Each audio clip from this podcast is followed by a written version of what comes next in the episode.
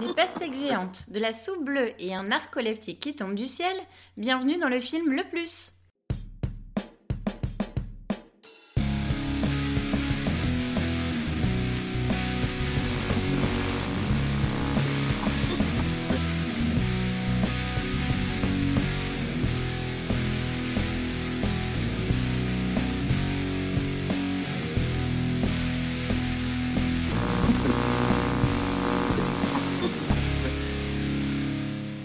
Salut à tous, bienvenue dans le film Le Plus, podcast ciné qui nous permet de découvrir ou de redécouvrir certains films, qu'ils soient bons ou mauvais. Je suis accompagnée aujourd'hui de Pauline et de Pascaline. Comment elles vont les ladies? Wow, wow, wow, wow, wow. Je suis accompagné aujourd'hui de la flèche Aurel. Salut, Salut. Aurel. Salut. La, l'arc, Alex. Hello. Et moi-même, Pierre, votre cupidon pour faire bander tout ça et vous l'envoyer en plein cœur. Mais qu'est-ce qui vient de se passer en fait là euh Je crois qu'on ouais, on est en train de se faire pirater euh, l'antenne par, euh, par des demoiselles. On n'est plus euh, entre mal alpha, j'ai l'impression. Ouais, elles auraient pas un peu envie de prendre le contrôle de l'émission là? J'ai l'impression, mais après, c'est c'est parce que c'est une émission un peu particulière. Ouais, mais faut faire gaffe parce qu'elles sont meilleures que nous. Elles vont nous prendre la place. Pour- Pourquoi, pourquoi c'est une émission particulière? Pourquoi c'est une émission particulière? Parce que c'est une émission spéciale Saint-Valentin. Eh, euh, bonne fête Bonne fête Valentin. une, une fête que vous, que, vous fêtez, que vous fêtez souvent, j'ai entendu dire. Vous êtes hyper généreux à cette fête-là. Bah tout Parce à fait.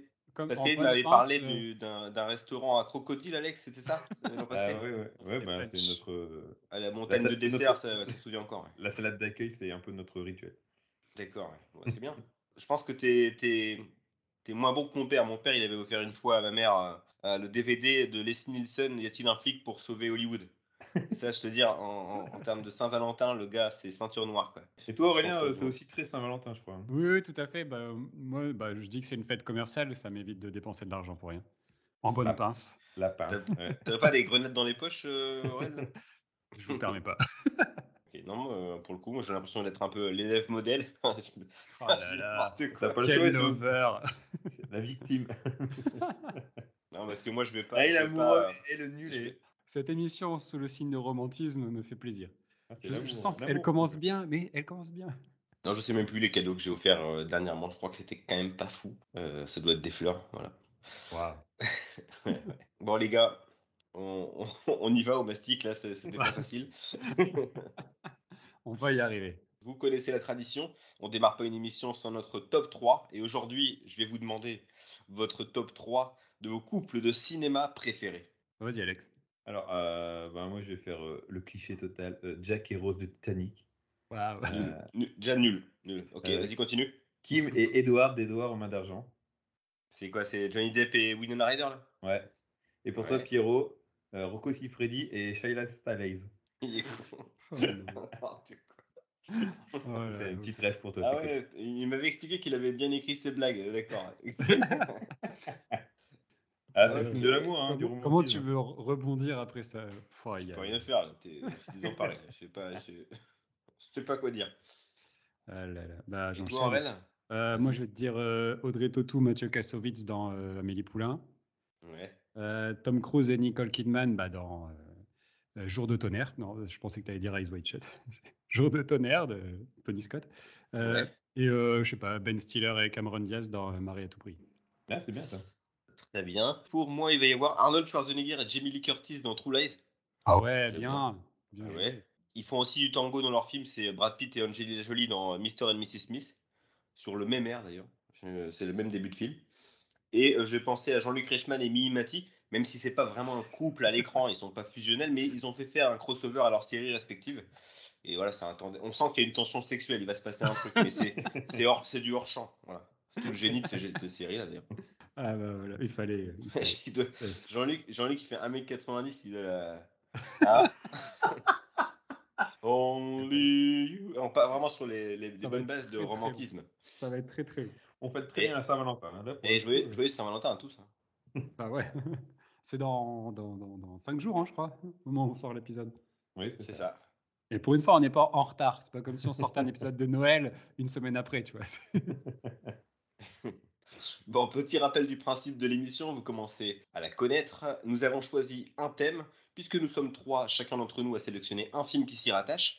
Mes acolytes et moi allons ensuite débattre, confronter ces films selon différents critères, à savoir la réalisation, le scénario, le jeu d'acteur, plus une catégorie bonus qu'on dévoilera ensuite. En fin d'émission, nous devons déterminer quel est le film le plus, et aujourd'hui, nous voulons savoir quel est le film le plus Cupidon. Ah, mais Pierrot, qu'est-ce qu'un film Cupidon? Un film Cupidon, alors c'est pas nécessairement un film de Saint-Valentin, mais c'est un film.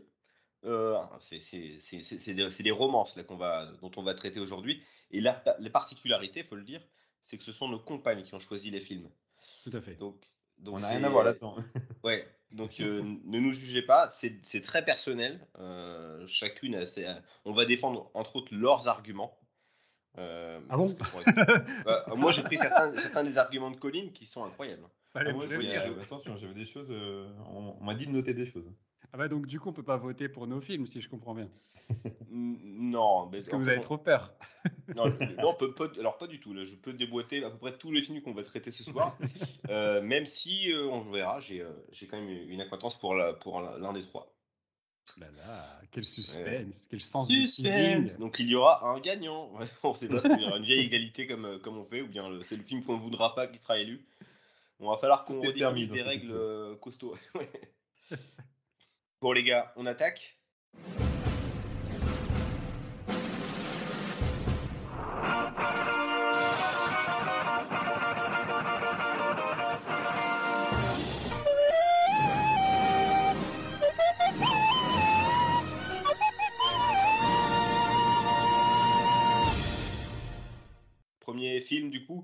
Comme c'est Alex euh, qui a la femme la plus âgée, c'est lui qui a le film le plus ancien. C'est ça. De 1950. euh. Bon, On ça va va. faire un Et- coucou à Pascal. Elle va être contente. Et- et- elle, elle nous entend encore dans son EHPAD ou comment ça marche? Avec le sonotone, ouais, ça va, ça passe. Euh, alors, du coup, le, le film que ma femme a choisi, ça s'appelle Dirty Dancing, ou Danse lascive en québécois. Euh, film euh, musical américain réalisé par Émile Ardolino et sorti en 1987.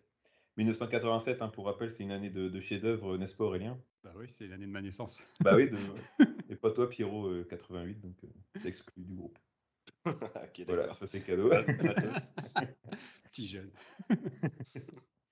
Émile Ardolino réalise donc ici son premier film de cinéma après avoir passé plusieurs années sur la télé américaine, en réalisant surtout des documentaires spécialisés sur les spectacles musicaux ou encore la danse. Au début des années 90, euh, il réalisera la suite de Trois hommes et un bébé intitulé Tel père, telle fille.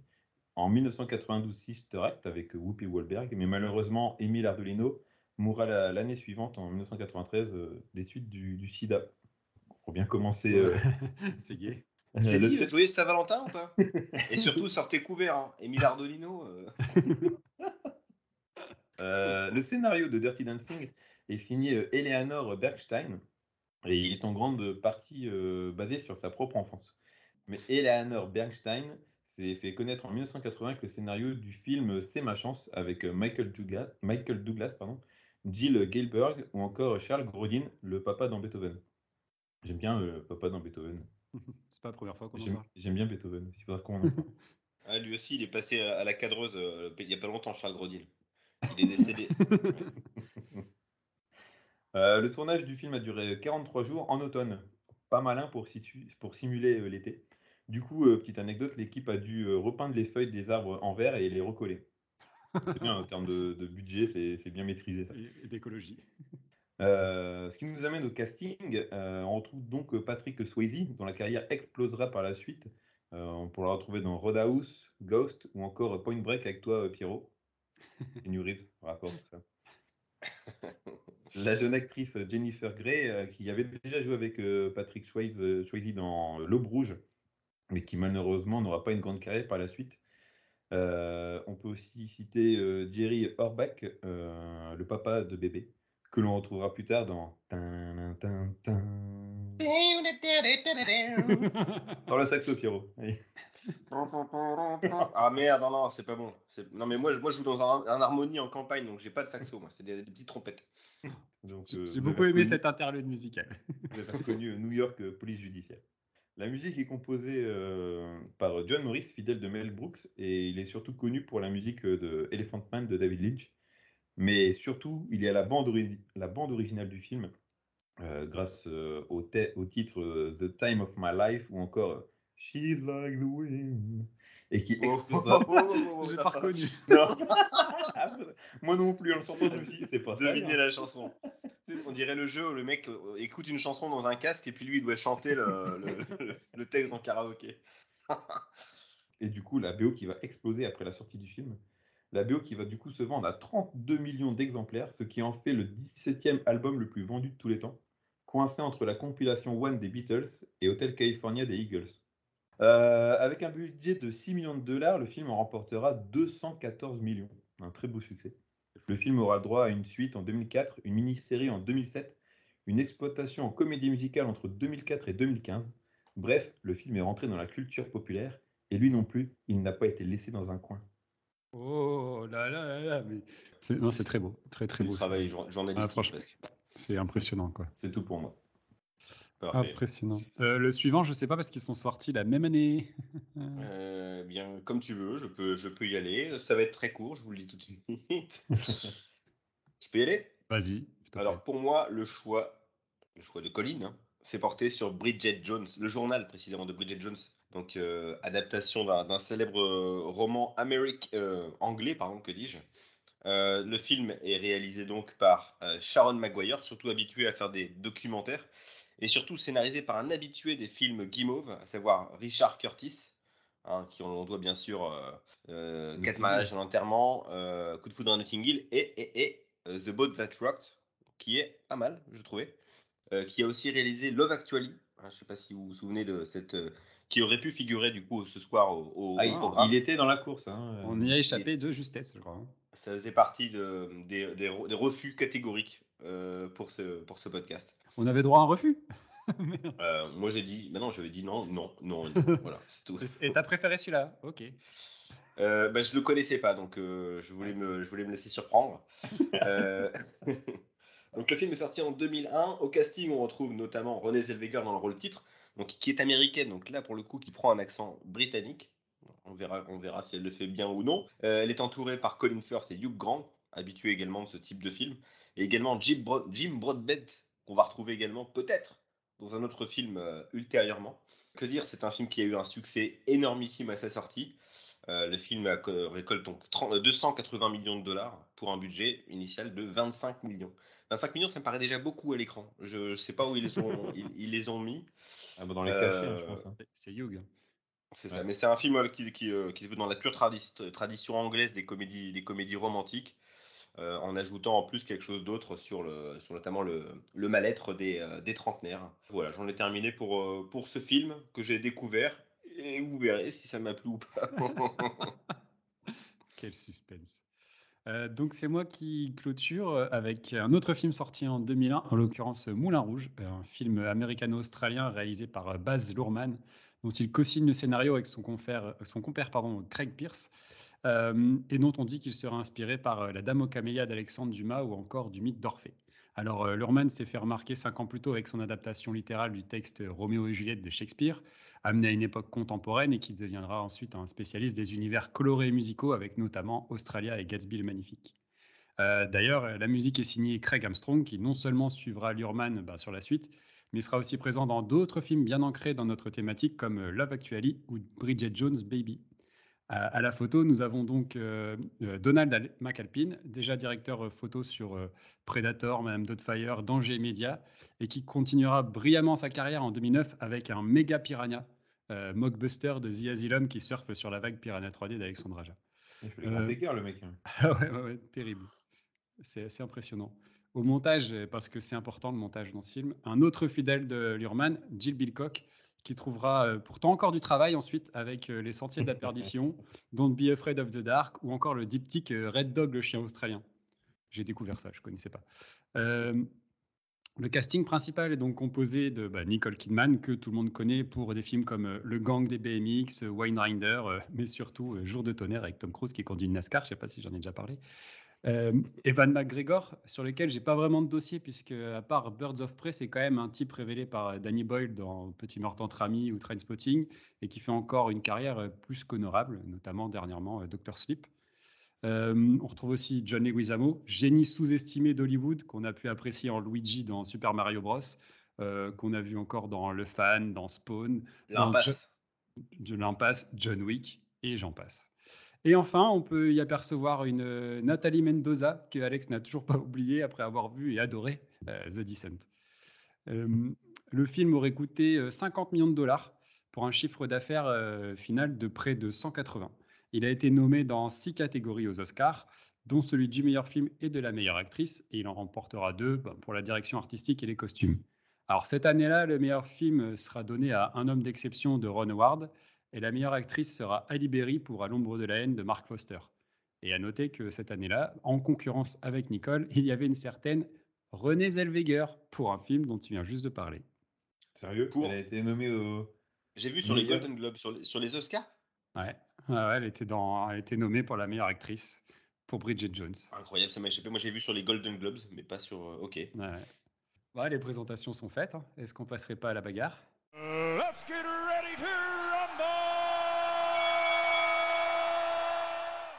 parlons du coup du scénario du premier film, donc à savoir Dirty, Dirty Dancing, Danse lascive, comme tu disais. Danse lascive.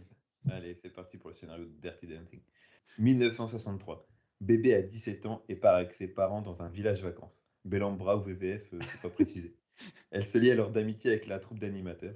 Mais pour cette jeune fille sage, sa rencontre avec Johnny Castle, prof de danse lascive, va bouleverser son existence. Extrêmement bien résumé. Qu'en avez-vous pensé?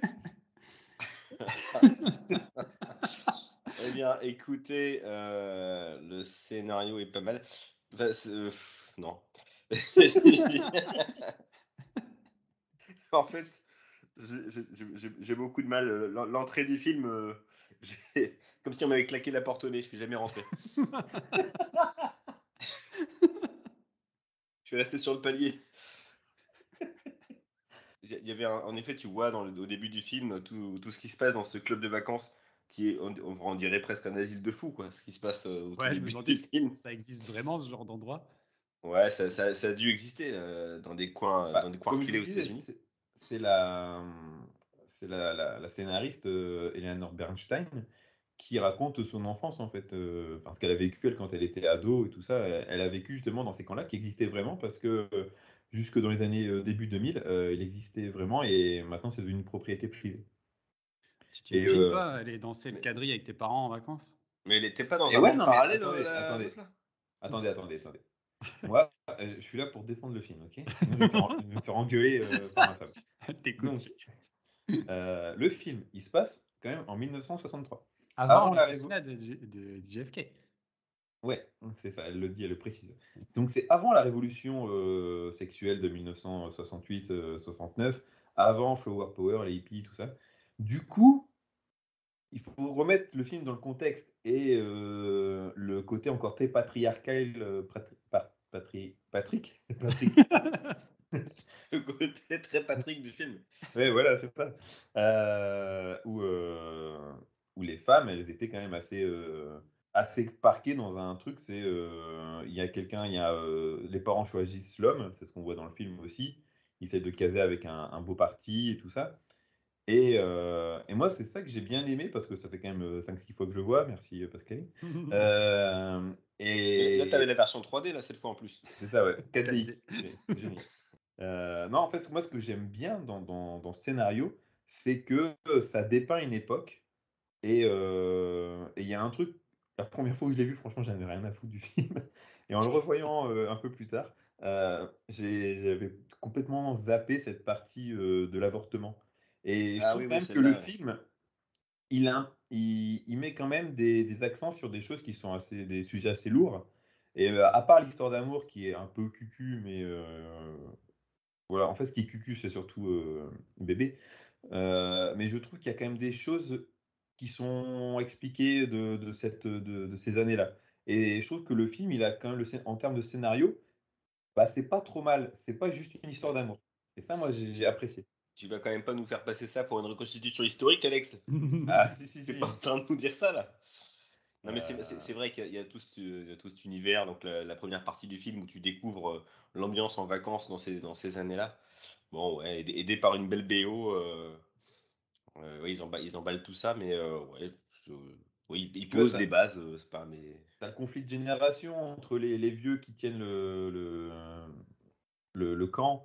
Ah ouais, ils ont Euh, 200 ans d'ailleurs les deux. hein. Le, le, le- puis, tandem qui tient le camp là. Ouais, et puis la nouvelle génération, bah, les, les danseurs, la troupe d'animation, qui eux, tu les vois le soir, ils sont en train de faire la fête et tout ça. Tu vois vraiment qu'il y a deux mondes qui s'opposent?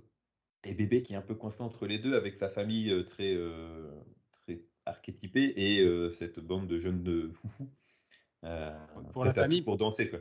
Pour la famille, pour défendre un peu le truc, je trouve qu'au moins la relation avec son père est, est sympa parce que c'est c'est bien le rôle du père, moi. Ouais, le rôle du père, il est, il, il la comprend par, parfois, enfin, il finit par la comprendre, mais en même temps, c'est quelqu'un qui est proche d'elle, etc.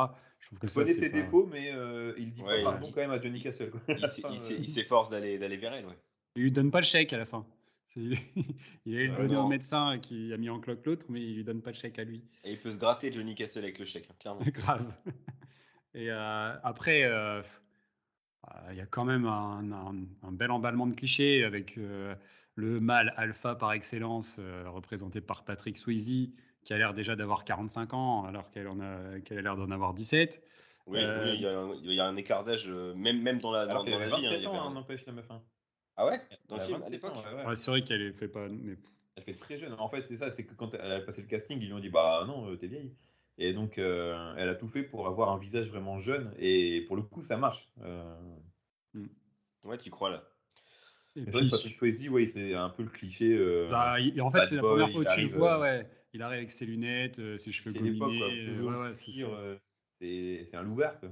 C'est ça. mais ouais, mais je me suis dit, quand je l'ai vu la première fois, je me il se prend pour qui lui? Il va, il va redescendre un petit peu là, quel boulard. Et juste pour bien. revenir sur le budget danse de- du, du club là, ils ont tout mis dedans. hein. À la Ah, cantine, ouais. tu bouffes de la merde, mais par contre, budget danse, on a tout claqué. on a 45 danseurs. Euh, Ouais, c'est. Que tu vois jamais d'ailleurs, tu les vois. euh, Ah, tu les vois danser début. entre eux? Ouais, et à la fin du film. Mais sinon, tout, pendant tout le reste du film, ils sont inexistants. mais c'est quoi? C'est le, c'est le staff du, du club C'est euh, Ouais, c'est ça, c'est ouais. ça, c'est les, c'est les géos. C'est les géos du truc. Et, euh, et d'ailleurs, qui, euh, alors comme un peu, justement, c'est un peu prude là-dedans, ils ont un peu remplacé le sexe par la danse, quoi. Tu les Ah, vois tous ça, ouais. collés les uns aux autres euh, dans leur Parce que fête. Initialement, il voulait, il, voulait, il voulait faire un boulard, Emile, mais euh, il a dû se raviser. Quoi. Il les a laissés habillés, c'est tout, quoi. Ouais. Tu les laisses Oui. habiller et ils danseront lascivement. Et euh, dernier truc, parce que je pense qu'on va pas épiloguer pendant 150 ans euh, sur ces films. Euh, Il y a un truc, je suis un peu d'accord avec toi, Pierrot, sur, euh, j'ai été laissé aussi sur le côté, c'est que c'est quand même un film euh, sur des gens riches. Quoi. Euh, tu sens que ça pue la. Enfin, à part pour Johnny euh, qui est un peu en galère de thunes, mais euh, J'avoue, le, le du ba- mal le à rentrer bungalow, dans- le bungalow que- qui se tape. Je vous ai mis le meilleur bungalow. Le mec, il, il aura pas menti. Hein. le bungalow de fou. C'est une maison. euh, Mais- Même Tony Montana à côté, il passe pour un clochard. C'est incroyable. Ouais, Ouais, je suis d'accord euh, avec toi sur ça, sur euh, ce côté, euh, c'est des gens riches et.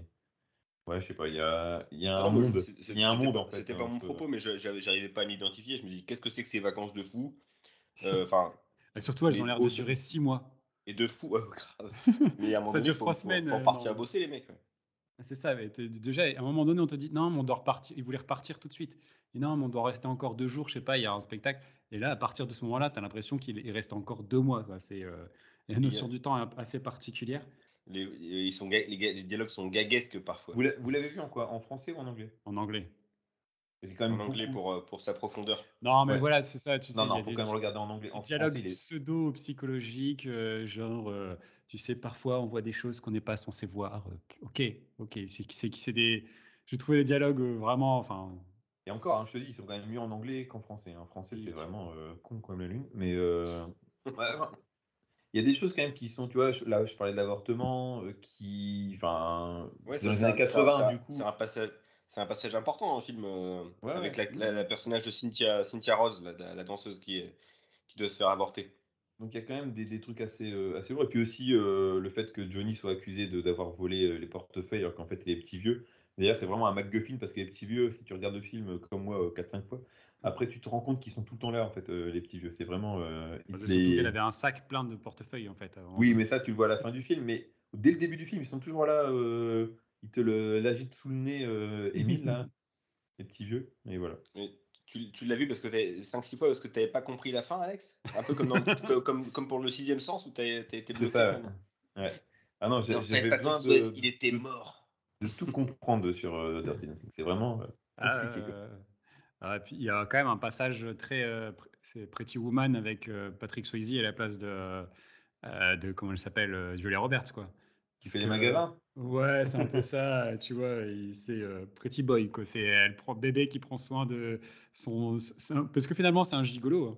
Ah oui, oui, bah oui, C'est- oui, il y c'est- a ça aussi, ouais. c'est- clairement. la vieille cougar là qui veut, euh, Ouais. qui veut se taper Johnny et qui se fait emballer pour une plus jeune. Il y a Et ça. aussi, le- il y a quand même le rôle des, des, des, des, mecs qui sont quand même assez salauds dans le film. hein, euh, le, le, celui que les parents veulent caser avec bébé, le, Ouais. le, le mec qui pense qu'à sa gueule. c'est le euh, fils du patron. euh, Ouais, c'est le fils ou le neveu, on- je sais pas si. c'est ouais, pas- si, c'est plus- enfin, il fait petit-fils. partie de la famille. Quoi. C'est ça, mais c'est très très euh, cliché, c'est c'est- c'est Ouais. écrit. euh, Il n'y a, pas de le nuance, il n'y a Il aucune y a le nuance. personnage de, de la sœur qui, qui sort de la lune. quoi. Ah ouais, elle est vraiment à, à, deux- à 200 euh, au-dessus. Et, euh, et puis même le rôle du copain de la petite sœur, là, euh, Bobby, qui en fait un gros salaud aussi parce qu'il couche euh, avec tout le monde qui a foutu enceinte euh, sa ça. fille. Enfin, voilà, je trouve que les, les garçons sont pas forcément dépeints euh, dans une bonne. euh, Et puis ils ont pas toujours, euh, ils sont pas non plus énormément intelligents. Alors Oui. juste, c'est un, c'est un détail, hein, mais euh, lorsqu'à un moment donné Patrick Swayze décide d'aller parler à la- à la- au père de bébé, il prend ses habits de putain de lascar. De. Il aurait pu mettre une cravate, tu vois, minimum. Un truc Enfin, il, met- il garde ses, il garde ses lunettes noires, il mâche du chewing-gum. Et vas-y, comporte-toi bien. C'est ça, mais oui. Mais oui, t'as quelque chose à faire si maintenant t'arrives avec une banane Lacoste en travers, un maillot de l'OM. Eh, vas-y, ta fille peut sortir ou quoi? Vas-y C'est tellement ça. Que, grave. ouais, C'est pas, pas, c'est pas très mal. Mais la, mais Non, la plus puis- grosse arnaque, euh, vas-y, vas-y, après je finirai euh, sur ça. Et euh, non, dernier truc, c'est que euh, elle aurait pu dire bébé à son père que euh, c'est pas Johnny qui l'a mis en, enceinte, la blonde et tout ça. Enfin, il y a tout un, un- un jeu de euh, on dit pas les choses et enfin, bah, dis les choses au bout d'un moment parce que euh, enfin, je sais pas. Ça m'énervait en fait qu'ils sortent pas les dos du cul quoi, au bout d'un moment. Je suis d'accord. Et, et- J'avoue, C'est des vacances, un peu dramatiques. hein. Chaque fois, il y a, des, des- des- il y a des- des mensonges, des trahisons. Putain, c'est pas reposant. hein, ouais. Vous pouvez pas être tranquille pendant ces deux mois là? Tu retournes au boulot après, t'es con quoi. et- Ouais, il y a sur- T'as t'as hâte de retourner au boulot. ouais. Il y a surtout une énorme arnaque à la fin. C'est le climax, la danse finale, où il te dit qu'il veut faire un truc à sa façon à lui, tu sais. C'est euh, on, on me laisse pas faire ce que j'ai envie de faire, ma danse, mon truc. Et donc là, il se libère parce qu'il est censé être viré. Finalement, il revient, il fait sa danse et il te refait exactement la même danse que celle qu'il avait travaillé avec euh, Bébé justement. Donc c'est un mambo sur une autre musique. Ouais. On se fout de ta gueule. Il n'y a pas du tout euh, un côté justement lui qui prend les devants, qui fait un truc un peu novateur. C'est exactement la même danse. Il aurait pu faire de la tectonique, tu vois, un truc vraiment. Ah, je waouh. sais pas, un truc euh, qui sort de l'ordinaire, quoi. Ça m'a, voilà, ça, ça m'a un peu gonflé. C'est une vraie arnaque, quoi. voilà, voilà tout ce que j'avais à dire d'intéressant sur euh, le scénario de Dirty Dancing. Euh, alors, euh, du coup, bah, c'était toi, Pierrot, en deux. Ah. C'était moi. Ah Continuons. Raconte quoi? Alors, on va parler du coup du scénario de Bridget Jones. Alors, c'est très simple, le synopsis Du de quoi Bridget Attends, Jones. Il y, a- il y a quoi Il y a un. euh, ouais, il y a un scénario. Il y a- il y, a un scénario. Ben oui, attends, c'est tiré d'un super livre. Euh, moi, je l'ai dévoré. Euh, Je vous, je vous le conseille. hein, Le livre est presque mieux que le film. donc, alors, euh, donc à l'approche de son 32e anniversaire, on suit l'histoire de Bridget Jones, qui bosse dans une agence de pub dirigée par le, par le, le beau Hugh. Grant, donc le sémillant Hugh Grant. Donc, euh, Daniel, le personnage s'appelle Daniel Cleaver, son patron, dont elle va un petit peu tomber amoureux. Euh, elle va aussi rencontrer un ami d'enfance, Marc Darcy, avec des, pareil, des, des très jolis pulls, il faut, faut- faut le noter, euh, qui est euh, au début du film du moins l'incarnation de tout ce que déteste Bridget. En gros, on suit l'histoire de Bridget qui veut reprendre sa vie en main, qui, écrit un, qui, qui veut écrire un journal intime, qui veut arrêter de fumer comme, comme un pompier. Euh, voilà, et puis on va la voir du coup euh, voguer entre ces deux hommes, donc que sont euh, Hugh Grant et Colin Firth. Qu'en avez-vous pensé? Par où commencer? Par où je commence? C'est juste l'histoire. Alors, on te fait croire qu'elle arrive genre au bout de, au- au, de la date de péremption, quoi. Elle vient d'avoir 32 ans. Ouais. Ah déjà, ça, c'est un truc, mais pendant tout le film, tu as l'impression que 32 ans, c'est super vieux. Mm. Euh, Permettez-moi d'en douter. Euh, c'est Ça, surtout quand. c'est- souvent quand on a à plus de 32 ans qu'on se dit, bah ça va. Bah, c'est ça, non, mais. ah non, mais je me dis, surtout aujourd'hui, je pense que c'est des âges Ouais, ouais. où euh, les gens commencent à vraiment avoir des enfants, etc. Là, tu as l'impression. C'est vrai euh, que là, là, elle se met une énorme pression là. hein, Ouais. Ouais, tout le monde lui met la pression par rapport à ça. Elle est pas loin de la ménopause, hein, la vieille. hein. Grave, c'est un truc, euh, c'est vraiment affolant. Puis c'est surtout que c'est, en fait, pour moi, c'est un peu un culte du rien, quoi. C'est une égocentrique, euh, paumée, immature, qui euh, ne fait que penser à elle et parler d'elle et qui, se- qui, du coup, se dit, tiens, je vais écrire dans un journal. Pff, T'as quel âge, quoi? T'as quel âge? Enfin, c'est. Ah ouais, la haine quoi. Ah non, mais ça m'a saoulé. Et, mais mais, euh, mais c'est pas euh, tant ça qui m'a vraiment saoulé, c'est que le film, il, il est daté, quoi, mais vraiment fort. C'est-à-dire que euh, il y a un mec dans l'entreprise, un vieux, qui lui regarde les nichons et le Ouais. traite de pervers. Mais Hugh Grant lui envoie des mails dégueulasses, Mm. lui touche le, le cul sans son consentement, lui fait des avances vraiment très très très limites, C'est parce que c'est Hugh Grant? Et lui il est beau, alors ça passe. Ouais, non, mais c'est ça, ouais. Mais c'est choquant. On est quand même sur du harcèlement sexuel. Ah, c'est du euh, harcèlement sexuel pur et dur. C'est choquant. Et, euh, qui m'a- qui m'a marqué aussi dès le début. Wow, Eh wow, ben, n'est wow. n'est pas Hugh Grant qui veut. hein, et, euh, J'en ai, j'ai- j'en ai payé les conséquences. Je porte aujourd'hui un bracelet électronique, les gars. mais non, mais Non, mais c'est fou, quoi. C'est vrai que quand t'es moche, bah voilà. c'est ça. Alors qu'il finalement, c'est lui qui fait, qui, c'est moins grave ce qu'il fait, mais c'est lui qu'on traite de pervers dans l'histoire. Ouais. Alors que bah, Grant, il peut se permettre. Et enfin, c'est. Bah, il est beau, même- il est riche. C'est ça aussi, c'est une histoire de- du prince charmant, euh, qui au final n'est pas très charmant. Mais, euh, je, suis- d'accord avec toi, je reviens sur ce que tu disais au début, c'est qu'en fait la fille elle est obligée de rentrer dans le moule. quoi. C'est vraiment ses parents, ses amis qui lui font des remarques sur ce fait que euh, bah, elle est vieille, attention, la date d'apparition est bientôt passée. Mais euh, enfin, je sais pas, elle va faire ce qu'elle veut de sa vie. Et, Ouais. euh, enfin, c'est vraiment la que ça- société qui lui ça- dit qu'il faut faire Ouais. comme ça. Et... C'est un, film, c'est un film de, de son époque, hein, un petit peu comme euh, Dirty Dancing, même si Dirty Dancing traitait d'une autre époque. Moi, je trouve que celui-ci, il est, il est caractéristique du début des années 2000. Mais du coup, il fait Alors, très daté. Quoi. L'empire du rien, euh, peut-être. Euh, en, en tous les cas, moi, j'ai bien aimé le, le, bah, le- juste, juste le personnage. Le personnage m'a fait rire par, par, cer- par certaines situations. Mais en effet, euh, lorsque tu t'expliques tout ça, Aurel, c'est terrible en, fait, en vérité. C'est une, c'est une catastrophe. Moi, les situations m'ont fait rire et j'étais intrigué, enfin intrigué. En vérité, tu sais d'entrée que Hugh Grant, c'est un gros connard et que le, le mec à peu près D'ailleurs, euh, il plus stable, c'est Colin Firth. Donc en fait, tout le film, tu te dis, bon, bah, elle va s'en débarrasser ou... euh, Quand est-ce qu'elle va s'en rendre compte, quoi Ouais. Quand est- ouais, quand Parce est-ce que qu'elle va ouvrir les yeux, quoi? T'as le fameux euh, pseudo suspense sur le fait que, en gros, ça soit euh, Colin Firth qui a couché avec euh, la l'ex-femme de Hugh Grant. Mhm. Mais tu vois tout de suite le tweet que c'est pas ça. Tu vois pas la tête euh, des oui. Tu vois juste la porte qui s'ouvre. Bah, dès le début, tu comprends que c'est l'inverse qui s'est passé. Et puis Colin Firth, pourquoi ce connard il dit rien alors que euh, il y a plein d'occasions où il est avec la fille où il pourrait lui dire ce qui se passe. C'est la classe à l'anglaise, la discrétion. Bon, c'est sûr que les gros cons, ouais. Et, euh, et enfin, je sais pas, ça m'énerve. Et puis Et il y a, puis, il y a il y a aussi, il y a aussi- des des sous-intrigues, euh, notamment celle de la mère, Oui, alors là, qui, ouais, qui c'est- trompe son père contre un mec euh, tout orange, là, Carrot Man. là. Donald Trump. euh, téléachat. C'est un mec du et, après, et téléachat. après, ouais. elle revient tranquille. Euh, Et puis le Ah, mec, je me suis euh, trompé, je me suis égaré. Ouais, monsieur Cocu, hein, non, c'est- j'aime bien, euh, je te reprends tout de suite. Bah, euh, non, non. Moi, je trouvais que c'était quand même le, le meilleur personnage du film, le père. Bah, il pardonne, Ouais. c'est bien, il- c'est c'est bon. Bah, hein, comme. Dancing, hein, c'est, euh, pour l'instant, les pères. La masculinité, la masculinité, elle gagne. Eh, c'est tout, le patriarcat est toujours là. Et, Non, mais euh, Il est différent, le père, le- dans le, dans, dans le film. il est Il est quand même plus, plus ouvert de- d'esprit et il est un peu plus victime, en effet.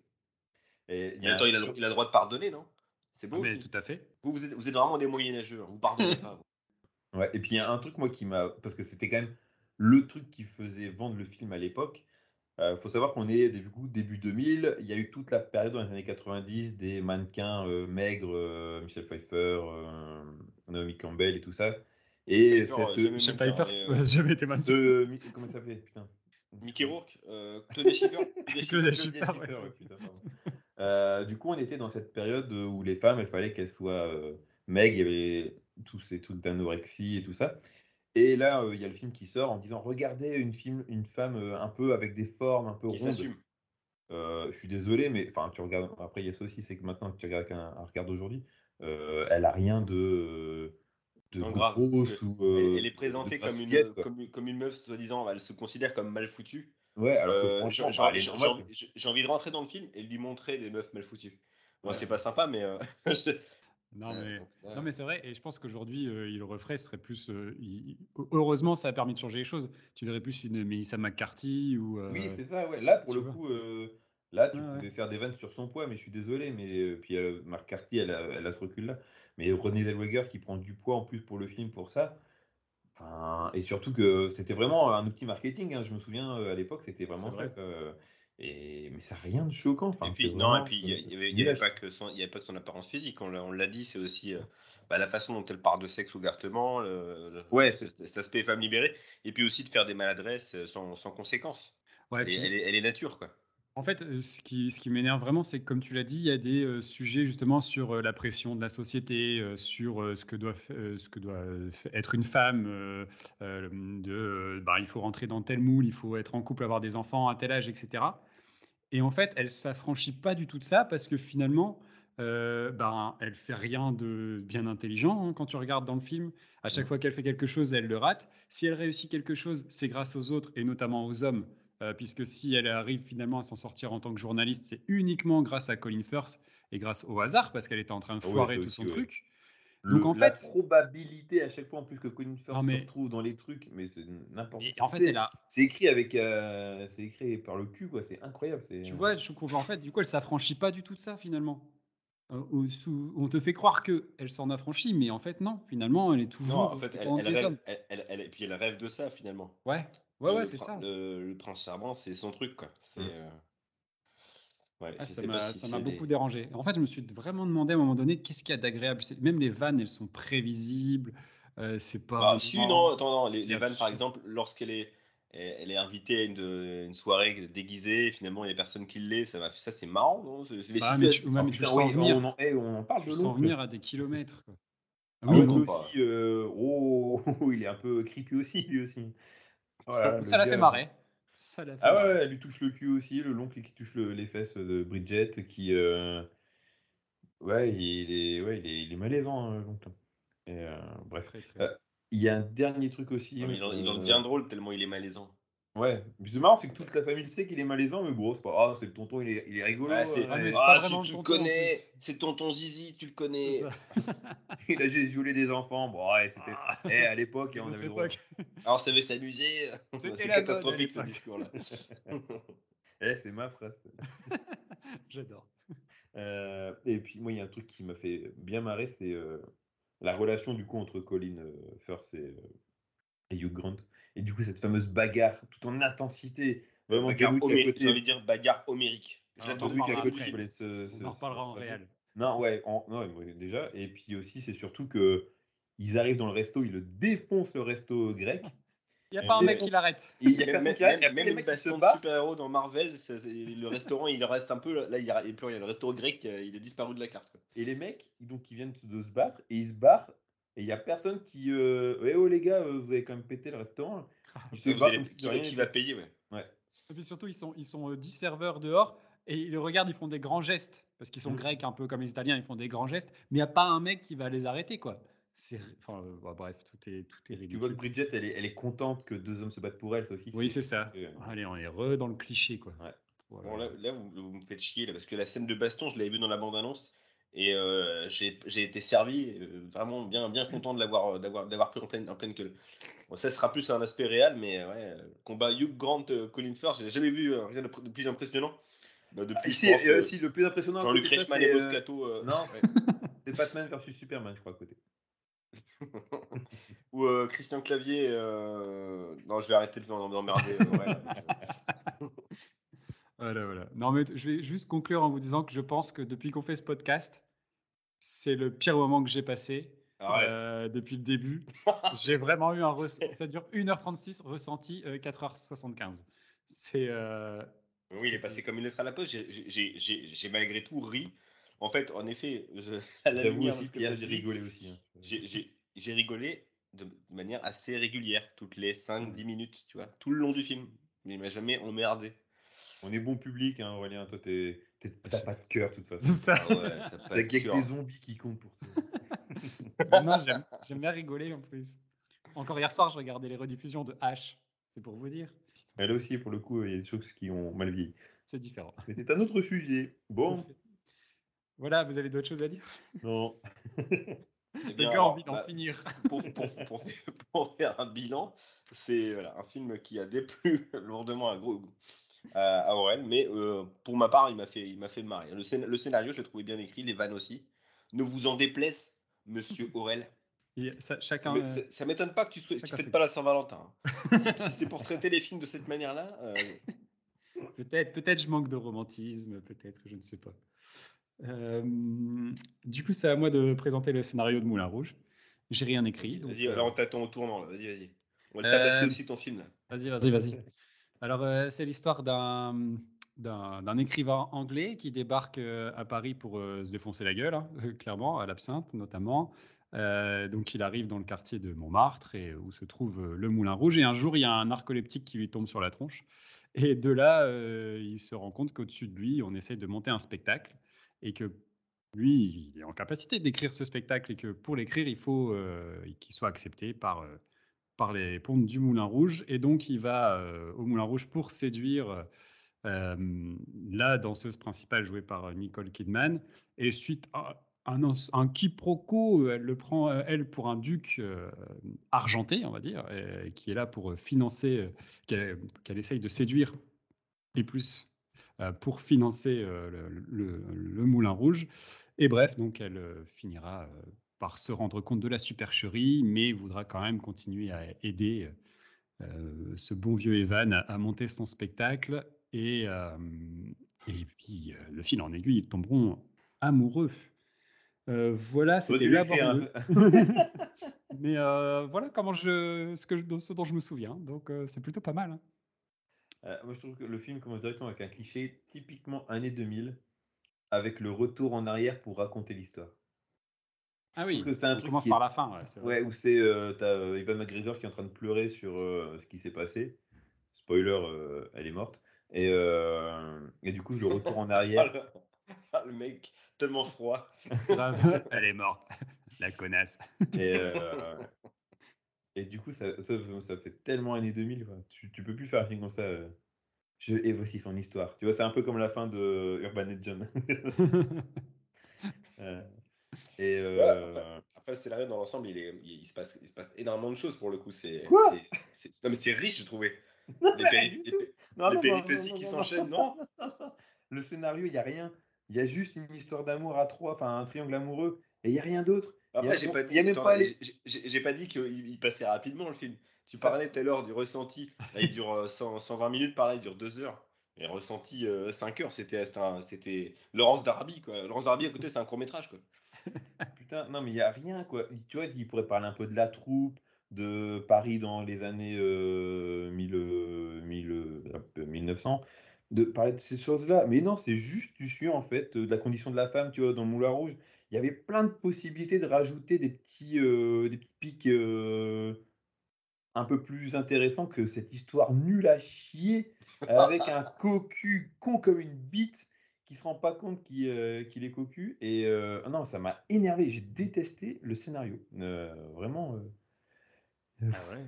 Voilà, ça me, C'est- voilà. c'est- je suis content c'est fou. Ça te du bien Ça te fait du bien ou pas là? Ça, ça fait... Là, là, là, je- on commence à avoir des dissensions euh, dans notre, notre trio. C'est fou. J'ai l'impression que cet épisode vous a tendu, non? Euh, Il y a personne qui s'écoute, putain. non. Ils chantent tous. Il n'y en a pas un seul qui peut parler normalement. Ils sont obligés de chanter, putain, mais vos gueules. Alors, le- je vais t'expliquer le principe d'une comédie musicale. C'est-à-dire que C'est un parti pris, c'est une comédie. Non, oui, puis- je- non, mais je sais, par- ça par m'énerve en fait. Il- il ra- il- le problème, c'est qu'il radote, c'est-à-dire qu'il chante à peu près 27 fois euh, Your Song de Elton John. Putain, Il avait les droits sur celle-là, donc euh, c'était un peu emmerdant. Et pff, voilà, ça c'est autre chose que c'est l'interprétation. Mais Ewan McGregor, euh, les cours de chant, euh, il les a séchés, non? Putain, le côté scolaire du mec. It's a little bit funny. C'est Jean-Michel Voix de merde, quoi. tu vois, je trouve que McGregor, il- son personnage, euh, il est écrit d'une manière, il suit aveuglément. Bon, ok, il est amoureux, mais il suit euh, juste Nicole Kidman. euh, et puis elle, Kidman, qui profite un peu comme de la situation. euh, c'est un peu comme Bridget Jones. Il y a deux mecs qui sont là pour elle. Elle, laisse, elle les laisse bien galérer, tu vois. Elle laisse euh, la merde arriver. À Ouais, aucun suis- moment, elle veut essayer de, cho- de changer les trucs. Je suis, je suis pas, je suis pas d'accord sur ce point-là justement parce que Bah si, parce que quand tu vois que Ziegler, donc le, le, le- le chef de, du Moulin Ouais. Rouge, euh, il lui dit, euh, il voit à la fin du film qu'elle est en train d'embrasser Evan McGregor. Et du coup, elle lui dit, maintenant je sais, il faut que tu te calmes. Là, elle prend conscience, alors que tout le reste du film, elle joue justement un peu de. Il y a un peu côté un peu espiègle, de, enfin, pas espiègle, un peu subversif de d'avoir un amant, alors que normalement, elle doit être le- avec le duc et tout ça. Enfin, Non, parce qu'en fait, elle, est, elle le mène juste par le bout du nez pour avoir son argent depuis le début et que, en fait, elle tombe vraiment amoureuse. Et je trouve que ça, pour le coup, c'est plutôt bien dépeint euh, euh, dans cet univers-là. C'est que elle en est follement amoureuse. Tous les deux, ils sont amoureux l'un de l'autre et euh, ils se cachent justement de- du, du duc. Et en même temps, ils le prennent pour un con et ils, ils en, ils en jouent parce que euh, leur spectacle est une mise en abîme de ce qui se passe dans la réalité. Et ça, je trouve que c'est plutôt, euh, sans être novateur, voilà, c'est toujours assez malin, quoi. Mais par Non. contre, en effet, tu, tu sens quand même, parce que c'est un, mélodrame, il faut le dire, mais tu sens par contre le tragique arriver dès le début du film. Quoi. Ah bah, ça pour le coup, euh, il être une longue descente aux enfers, ouais. Non, mais euh, euh, quand, tu sais, quand, tu, je sais pas, quand, tu, quand, tu, quand tu ne l'as pas vu, euh, quand tu as zappé le tout début, tu sens malgré tout que y a, la, tension monte jusqu'à jusqu'à la, Bah, la tragédie finale. Quoi. Le, le seul truc que je trouve bien, mais c'est dommage qu'ils le disent au début, et je pense que ça aurait encore plus d'impact, c'est que euh, ils disent pas dès le départ qu'elle meurt. C'est que moi j'ai trouvé ça bien à la fin qu'elle euh, qu'elle décède à cause de la maladie et qu'en fait euh, c'est inexorable, il n'y a pas de solution. Ou Et, euh, idée, idée que je soumets. Elle est là, elle est chez elle, et à un moment donné, elle veut aller à la cave. Donc elle essaie de tourner la poignée. Elle, elle y arrive pas. Et là, elle parle, et là, elle voit de la fumée s'échapper de sa bouche. Et là, elle se rend compte qu'elle est morte. Eh, ça me rappelle un film euh, que j'ai pas compris d'ailleurs. Et je trouve ça un peu dommage, tu vois, parce que cette fin elle est quand même très tragique, très. euh, Ouais, mais justement, en fait, c'est que euh, tu, finalement, ils te le font espérer pendant le film que ce soit autre chose. Et qu'en fait, Oui, cette oui. fin, elle est inexorable et que, euh, coup, ça rajoute c'est du drame, en fait. cause Un de- peu, un peu à la manière de son film précédent, un Roméo plus Juliette, bah, c'est Ouais.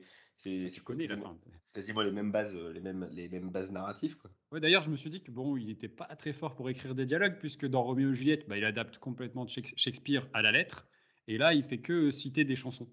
Donc, euh, c'est- mais ça va pas être son fort, les dialogues, euh, à, à ce bon vieux base. Vu qu'il va sortir un film là, bien cette année? Sur Elvis, Elvis, ouais. ouais. Tout à fait, c'est en post-prod. J'ai hâte de le voir, mais d'une puissance. Est-ce que tu as vu les films suivants qui sont Euh, euh, Si Gatsby. Gatsby, que j'ai bien aimé, euh, mine de rien. Enfin, Euh, j'en garde un souvenir correct. Australia, non. Et Après, Elvis, vous c'est- savez qu'il va, il chante même pas du Elvis. J'ai appris qu'il avait que les droits sur Your Song de Elton John. Après, c'est vraiment un film d'univers, en fait. C'est, euh, et l'histoire, elle passe aussi. Ah, il a son petit monde, hein. Euh, ouais, c'est ça. Base l'éclair. Le, le verse, ouais. Non, mais voilà, euh, il a le, le mérite de te dépeindre un univers, quoi. Et après, euh, tu rentres ou tu rentres pas dedans, mais euh, il y a, il y a quand même, on en parlera plus dans la catégorie suivante, ça c'est certain. Mais Oh, euh, oui. la- après, oui, l'histoire d'amour, elle est, elle est classique euh, au sens euh, justement classique du terme. C'est tragique. C'est une histoire tragique. C'est, une- c'est, Bah, c'est une histoire qui est depuis la nuit des temps. Enfin, voilà, c'est. euh, Ouais, c'est. Bah, ce qu'on disait, euh, le mythe d'Orphée. Ouais, euh, c'est qui- ça. ouais. Donc, euh, voilà, pas, pour moi, pas, beaucoup plus de choses à dire euh, sur ce film. Il est temps de les départager. Qui gagne ce combat de scénario? Alors, moi, euh, je commence, je prends la parole. Euh, ça sera Dirty Dancing. Pourquoi? Parce que le scénario, il est bien. Parce que ta femme, elle te fait peur. Ouais, c'est ça. C'est que elle m'a dit tu mets les points sur Dirty Dancing partout.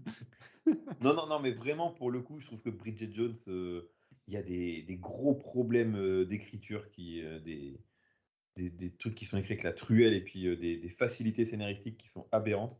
Le scénario de Moulin Rouge, à part cette histoire d'amour, il n'y a rien, alors qu'ils auraient pu faire plus de choses. Et pour moi, je trouve que Dirty Dancing, pour le coup, c'est une histoire d'amour, mais pas que. Parce que ça parle un peu de, même si c'est un peu léger, de la condition de la femme dans les années 60, d'avortement, euh, de, de, de guerre spatiale, de conflit euh, x- Israélo-palestinien. russe. Voilà. Euh, ça parle de plein de choses. Il y a plein de sous-textes. De vacances qui n'existent même pas sur Terre. Je sais pas où t'as vu tout ça. Bref, pour moi, c'est euh, d'un slash. Mec, il a vu une fresque historique, mais t'as pas même vu c'est pas possible. Pierre, Non, toi. Euh, Moi, je trouve quand même qu'il y a une, grande variété de thèmes abordés sur Dirty Dancing. Mais euh, moi, je trouve que les, mala- les, les dialogues sont tellement maladroits, lourds, euh, tout ce que tu veux. Et puis les réactions des personnages sont tous plus insupportables les uns que les autres. Euh, On sur, le regarde avec la langue des signes, il passe beaucoup mieux comme ça. Sur le scénario de Bridget Jones, moi, les, les blagues m'ont fait rire, mais à, à la lumière de ce qu'a raconté Aurel sur, en effet, la, si- la- le regard en fait sur la femme qui est, qui est, qui est juste désastreux, qui est en retard d'un siècle. C'est vrai Tu que mets un point sur ça, tu, tu tapes euh, un point euh, cancel, quoi. C'est ça. Après, c'est toi qui vois, hein, mais, euh, je, je- je note les, les bonnes vannes. Après, sur le scénario plus, je le trouve, il est, il est convenu celui de Moulin Rouge. Mais euh, je sais pas, il, il- il se tient, même si je le trouve, le- je le trouve, je le trouve longué. Il faut, c'est très difficile, il faut, les, il faut les départager. Mon point va à Moulin Rouge. Voilà. Oh non. Parce que c'est une œuvre originale pour le coup. C'est original, il a, pris, les- il a pris juste des, des, des, des chansons et il est adapté en, en phrases qui veulent rien dire. Parce que les gens s'écoutent pas parler. Ouais, ben faut le faire quand même. Dans tous les cas, euh, il y en a aucun qui mérite l'Oscar du meilleur scénario. Hein. que ce soit clair et net. Vous l'aurez compris, mon point, il ira pas à Bridget Jones. Ça, c'est une certitude. Euh, ce, sera, ce sera compliqué. Euh, Dirty Dancing, oui, oui, il y a des thèmes, comme tu l'as dit, euh, un petit peu. Mais euh, ça reste quand même une histoire un peu cruchotte, quoi, d'amour. Et ouais, Moulin Rouge, il y a au moins le mérite d'avoir ce côté tragique, euh, puis de ce côté univers qui est créé, qui est, euh, qui, est- qui est là, quoi, qui est Il y a posé. un côté Donc, grandiose. il y a un côté, voilà, ouais, ouais, ouais, voilà. Il y a un côté fable qui, qui passe, qui passe relativement bien. Donc, euh, je mettrai aussi point à, à Moulin Rouge. Les dés Désolé sont pour ta, pipés. pour ta fresque historique, Alex. Les dés sont pipés, c'est la triche. Ouais, c'est pas fini. c'est pas fini, Alex. Il Ah a non, pas gagné. Il y, avait, il y avait que sur ça que je pouvais un peu défendre le film. Reste après, c'est mort. En tout cas, tu l'as bon. très très bien défendu. Euh, tu pourras dormir dans le lit ce soir. Bah, si tu m'écoutes, j'ai fait le maximum maintenant. Tu sais que C'est ça son cadeau de Saint-Valentin. Il n'y a plus d'espoir pour euh, ce film. C'est ça. Bon, on Non, verra bien. c'est pas, fini. Pas Attends, Bridget Jones, elle peut revenir. hein, quand, quand Urban Legend gagne, tout peut arriver. Euh, Ouais, non, c'est tout est possible hein, dans, ce, dans cette émission. Euh, on passe à la catégorie suivante. Allez, Oui. la réalisation, et on retourne à la réalisation du coup de, de notre de ami Danse Émile. Lacée, Tu sens que le gars, euh, il a réalisé des documentaires sur la danse, que c'est son truc, quoi. C'est, c'est- ça, il l'aime. Parce que les chorégraphies, ça, c'est bien dans le film. Je trouve qu'elles sont pas cutées. T'as vraiment, il laisse la place euh, aux danseurs, euh, à la musique, à la, aux danses. C'est un peu le John Woo de la danse, je trouve. Il y a une façon de filmer euh, qui est organique presque. Limite, il manque, ouais, il manque les colombes. hein, mais, mais, euh, ça, euh, qu'est-ce que je peux dire Euh, Je suis désolé, hein, je vais ramer là pour le coup. C'est que, bah, Je, je trouve qu'il y a- classique, quoi. Je trouve qu'il y a- c'est très classique en effet, mais je trouve quand même qu'il y a, y y un, soin apporté à la lumière. Je sais pas, on a- c'est- ça a l'air d'être agréable là où ils sont.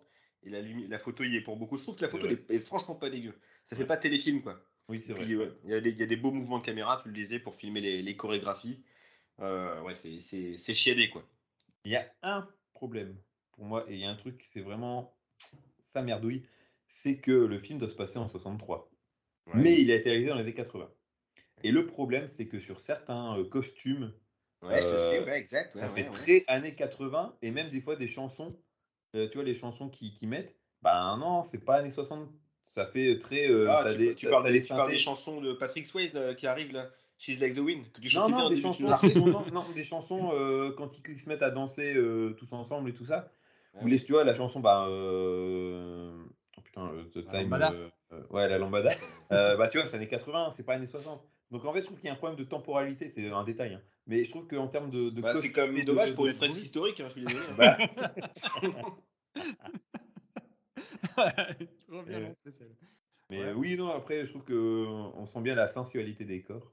Mhm. C'est c'est pas vulgaire en fait le film, et c'est ça qui est balèze, c'est que euh, quand t'as les, les Il y chansons. a des moments un petit peu, moi j'ai trouvé quand même. Oui, il y a des tétons qui pointent, il y a. euh, Non plus des plans sur les hanches ou des choses comme ça, des plans chelous Ouais. d'ailleurs. hein. Mais c'est pas vulgaire, c'est sensuel. C'est les trucs de films de danse des années 80, style euh, Staying Alive avec Travolta, c'est toujours les.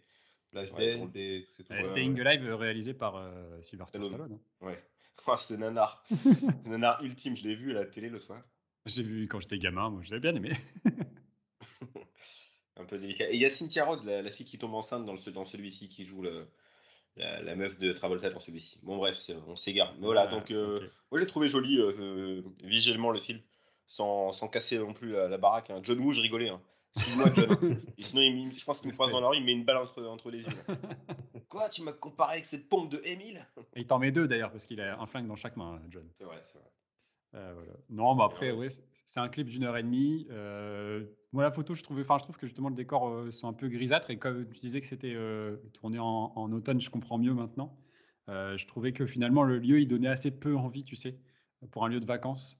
Euh, ça, te... Ah, ça manque de toboggan et de, euh, de mascotte. Euh, c'est- c'était c'était avant l'arrivée de Center Park. hein. Ouais, c'est ça, ça, ça doit être La ça. rivière sauvage. euh, Patrick Swayze dans la rivière sauvage, je pense que ça rend moins fou, quoi. Mais qui- oh, putain, eh, eh, regarde, regarde bébé, je mets mon slip dans mes fesses, comme ça je vais plus vite. J'ai une anecdote, je peux la dire? Bah oui, je vais la dire. On nous passe après. Quand j'étais euh, gamin, je partais du coup dans des clubs euh, vacances avec mes parents. Et euh, il y avait un fameux toboggan. Et du coup, j'avais quoi 13-14 ans. Et j'avais cette fameuse technique de rentrer mon, mon slip de bain dans mes Ah fesses pour aller plus vite. Sauf que tu Et, commences à des poils. Non, non, c'est pas ça. C'est que derrière moi, il y avait un petit Allemand un peu grassouillé, un peu Bridget Jones allemand. Bridget Schluss. Et, euh, et il m'a foutu une petite main au cul euh, bien sentie. Vraiment, j'étais Bridget là. euh. et euh, je me suis retourné euh, un peu interloqué. Et il m'a mis un, un petit clin d'œil euh, bien salace. Et du coup, je suis parti, mais comme une trombe. Et je peux te dire que ça marche très très bien. euh, le, le calbar dans, le, ouais, Le les fesses. Une flèche. Et, voilà. Une flèche de Cupidon? J'ai pas bandé. Ah, là merci Et pour oui, cette et- sur- anecdote. Et sur la réalisation, parce que c'est c'est bien beau les anecdotes. Mais pour revenir sur la réalisation, il y a aussi un truc, moi j'aime bien la, la, la, la BO de manière générale, ça, ça en fait partie. Oui, tout à fait. Euh, il y a bah, notamment toutes les chansons d'époque, hein, on entend bah, du Otis Redding, Sam Cooke, plein de, plein de standards de la Motown, plus certaines chansons de, de Patrick Swayze. Et j'ai j'ai lu que la chanson She's Like the Wind, en fait, c'est de la production qui n'avait pas spécialement de, de budget, à retrouver dans les tiroirs, une vieille chanson enregistrée par Swayze lui-même pour le, pour, le mettre en, pour le mettre sur la BO du film. Ah, J'ai pas la Voilà. C'est bien, merci. Bah, bien, t'as bien préparé ton émission. T'as bravo. t'as fait, t'as fait bien mon travail. c'est bien. She's like the wind. Ah, c'est ça le. Ah ouais, là, je la reconnais. Non, franchement, c'est vrai qu'elle est bien la BO. C'est marrant parce que je la connais- j'avais déjà vu le film enfant, mais ma mère avait le CD et euh, on écoutait à la maison. Et du coup, j'avais partie beaucoup de de ces 32 millions de personnes qui. Tout à euh, fait. Tout à fait. Sur, euh, sur 7 milliards, ça va. et euh, donc, du coup, ouais, non, mais j'ai j'ai retrouvé, euh, justement, je reconnaissais beaucoup de morceaux étonnamment. Et euh, ils sont vraiment plaisants. La musique est vraiment chouette. Et, euh, et puis, il y a quand même des trainings montage. Et c'est toujours bien d'avoir des trainings montage. Et Alex, il, sourit, il sourit à fond, il est en train de monter. Il, il- là, il pense que son film va gagner. Il faut, il- Ouais, il faut- il faut l'assassiner là. On, on passe Continue, à la. continue les éloges, En, vas-y. en vrai, j'ai écrit, euh, parce que j'avais écrit trois lignes, j'ai écrit pas grand chose à dire parce que pas grand chose à voir. Oh. Mais pas dans le Oh. sens où, enfin, justement, il n'y a non, en rien fait, le film à est très descendre. scolaire, quoi. C'est. Il n'y a rien à euh, descendre plus que ça, mais il n'y a, il y a pas euh, un truc qui, qui peps, quoi, qui sort du, du lot. bah, la scène de danse finale, oh, il fout lui. bon, Ah, au final, c'est quand même euh, des plans statiques, quoi. Tu Ouais, vois, il y a c'est ça, il y a pas- beaucoup. Ouais, c'est ça. La caméra est très statique hein, dans tout le Ouais. film. c'est étonnant. Bah, pour moi, j'ai- j'ai- je compare la scène finale à la scène finale des deux tours. C'est, euh, j'ai trouvé euh, le truc euh, surpuissant. arriver, j'ai je vois les danseurs arriver, arriver vers toi. Putain, je, je, je, je m'y voyais quoi. C'est la scène du canyon dans Fury Road, quoi. C'est Ouais, c'est ça. Voilà, oui, il y a des explosions, ça pète de partout. C'est- Ok. ok, ok. Je fais du bruit avec mes feuilles. On passe à, à la réalisation de, de Bridget Jones. Bon, bah là, là je, veux bien être, je veux bien être honnête, là, il n'y en a pas. Là, il y a, là, il y a rien. Ah si, moi j'ai noté qu'il y avait quand même deux trois effets de, de caméra. Euh, quand elle sort un moment euh, en mode foulard, euh, Diana euh, de, la mais- de sa maison, il y a la caméra qui virevolte au-dessus de la voiture de Hugh Grant et tout Oui. ça. Voilà, Et- ça, le budget est peut-être parti là-dedans dans le Tu te plan dis pourquoi il tente, pour un, tente, il tente un plan pour te faire gerber, en fait. C'est clair. Il est, il est pourri, hein, il est moche le plan. Mais au moins, la caméra, elle a bougé. quoi. Et il y a deux, trois plans comme ça, deux, trois scènes où où il y a des efforts, de, des idées de mise en scène qui, qui ne servent à rien, mais qui sont là juste pour dire Eh, vous savez, on, on, a, on a un travelling, on s'en sort ou pas, les gars? Et euh, Mais sinon, euh, qu'est-ce que j'ai à te dire d'autre euh, Non, elle est juste, non. En fait, j'ai l'impression que le film, elle est juste fonctionnelle, en fait, la, la réalisation. elle est très british, elle fait très Mr Bean, en fait. Non, mais je crois qu'il y a un cahier des charges qui est respecté à, à- à fond hein, sur, le, sur la comédie romantique à l'anglaise. Richard Curtis, il fait, il fait la même chose, donc c'est très standardisé. Euh, J'ai l'impression qu'elle n'a pas eu spécialement son, son mot à dire. D'ailleurs, c'est les seuls films qu'elle a réalisés, cette réalisatrice. hein, Elle n'a pas fait autre chose. Ouais, il fait des documentaires, ouais. Puis elle a fait la suite de celui-ci, quoi. Mais euh, c'est à peu près tout. Oui, c'est très, très étonnant. Et, euh, c'est très étonnant. Elle méritait de faire peut-être un Marvel, parce que. ah bon, écoute, vu qu'ils prennent le premier glandu du coin, c'est pas. Bah, elle aurait pu, elle aurait pu postuler, je suis sûr qu'elle aurait été prise. Vu les, vu les, les Mongoliens qui sont passés quand même dans le. C'est vous la scène de bagarre dans euh, euh, euh, On Waouh vous signe. Ah oui, fait non, mais- ah oui, non, mais attends, oui, c'est c'est vrai qu'il faut en reparler parce que la scène de bagarre, quand même, ça, c'est un, ça, c'est un acte, c'est, c'est Il arrive c'est super bien à un filmer. acte, un acte de bravo. euh, jamais le visage. Et ça, Ouais. franchement, il faut le faire. ah, le plan de trois quarts des, derrière, c'est des doublures et pas les vrais acteurs qui sont battus? Ah, mais c'est juste qu'ils se touchent pas. C'est surtout ça le truc. Ah quoi. oui, aussi, oui. Ouais, je crois que c'est de dos, en fait, Colin Firth, il est, il est doublé par Statham, c'était avant qu'il soit connu. C'est Jason Statham qui est sur la partie baston, quoi. Et je crois qu'il y a Dwayne Johnson qui euh, pour euh, Hugh Grant. Ah oui, oui, c'est la chevelure, ça. Ouais. Euh, non, mais c'est vraiment, en fait, il filme la bagarre comme euh, on t'apprend euh, dans les cours euh, cinéma YouTube, quoi.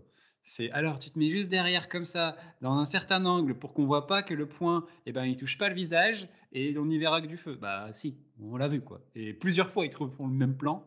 Et pour, oh là là là, c'est- Ouais, mais il y, a- y y quand même une ambiance qui s'installe avec la neige et tout. Enfin, je trouve que c'est fort. Ah ouais, ouais, la neige, euh, la neige. euh, Ouais, en- un peu comme, un peu comme euh, Bane contre. Batman sur les marches, euh, les, Ouais, c'est ça. Les marches de. Gotham, là, avec la neige qui arrive. et crois, bam, je crois d'ailleurs que euh, il a, Nolan il dit euh, j'ai voulu rendre hommage à Bridget Jones. Ouais, une scène de Bridget Jones, ouais. Ouais, il avait dit ça ouais, dans, dans un ciné live, je crois. On a tellement rien à dire qu'il faut qu'on raconte des conneries, quoi. On, on rame. on s'excuse. On s'excuse pour toutes les personnes qui aiment ces films-là. Mais ouais, c'est des bons, c'est des, super films. Ouais, ouais, non. Et puis il y a trop de musique. Beaucoup Et- trop de musique. C'est un jukebox le truc. Ouais, Et puis, ah, ouah, c'est original. Pour, faire, pour montrer qu'elle est toute seule et qu'elle est célibataire, on va la faire écouter Céline Dion, All by Myself. Putain, sérieusement, quoi. Quand elle est toute seule Non, non, non, c'est le premier film qui fait ça. euh. Oui, bah oui. Jamais vu avant.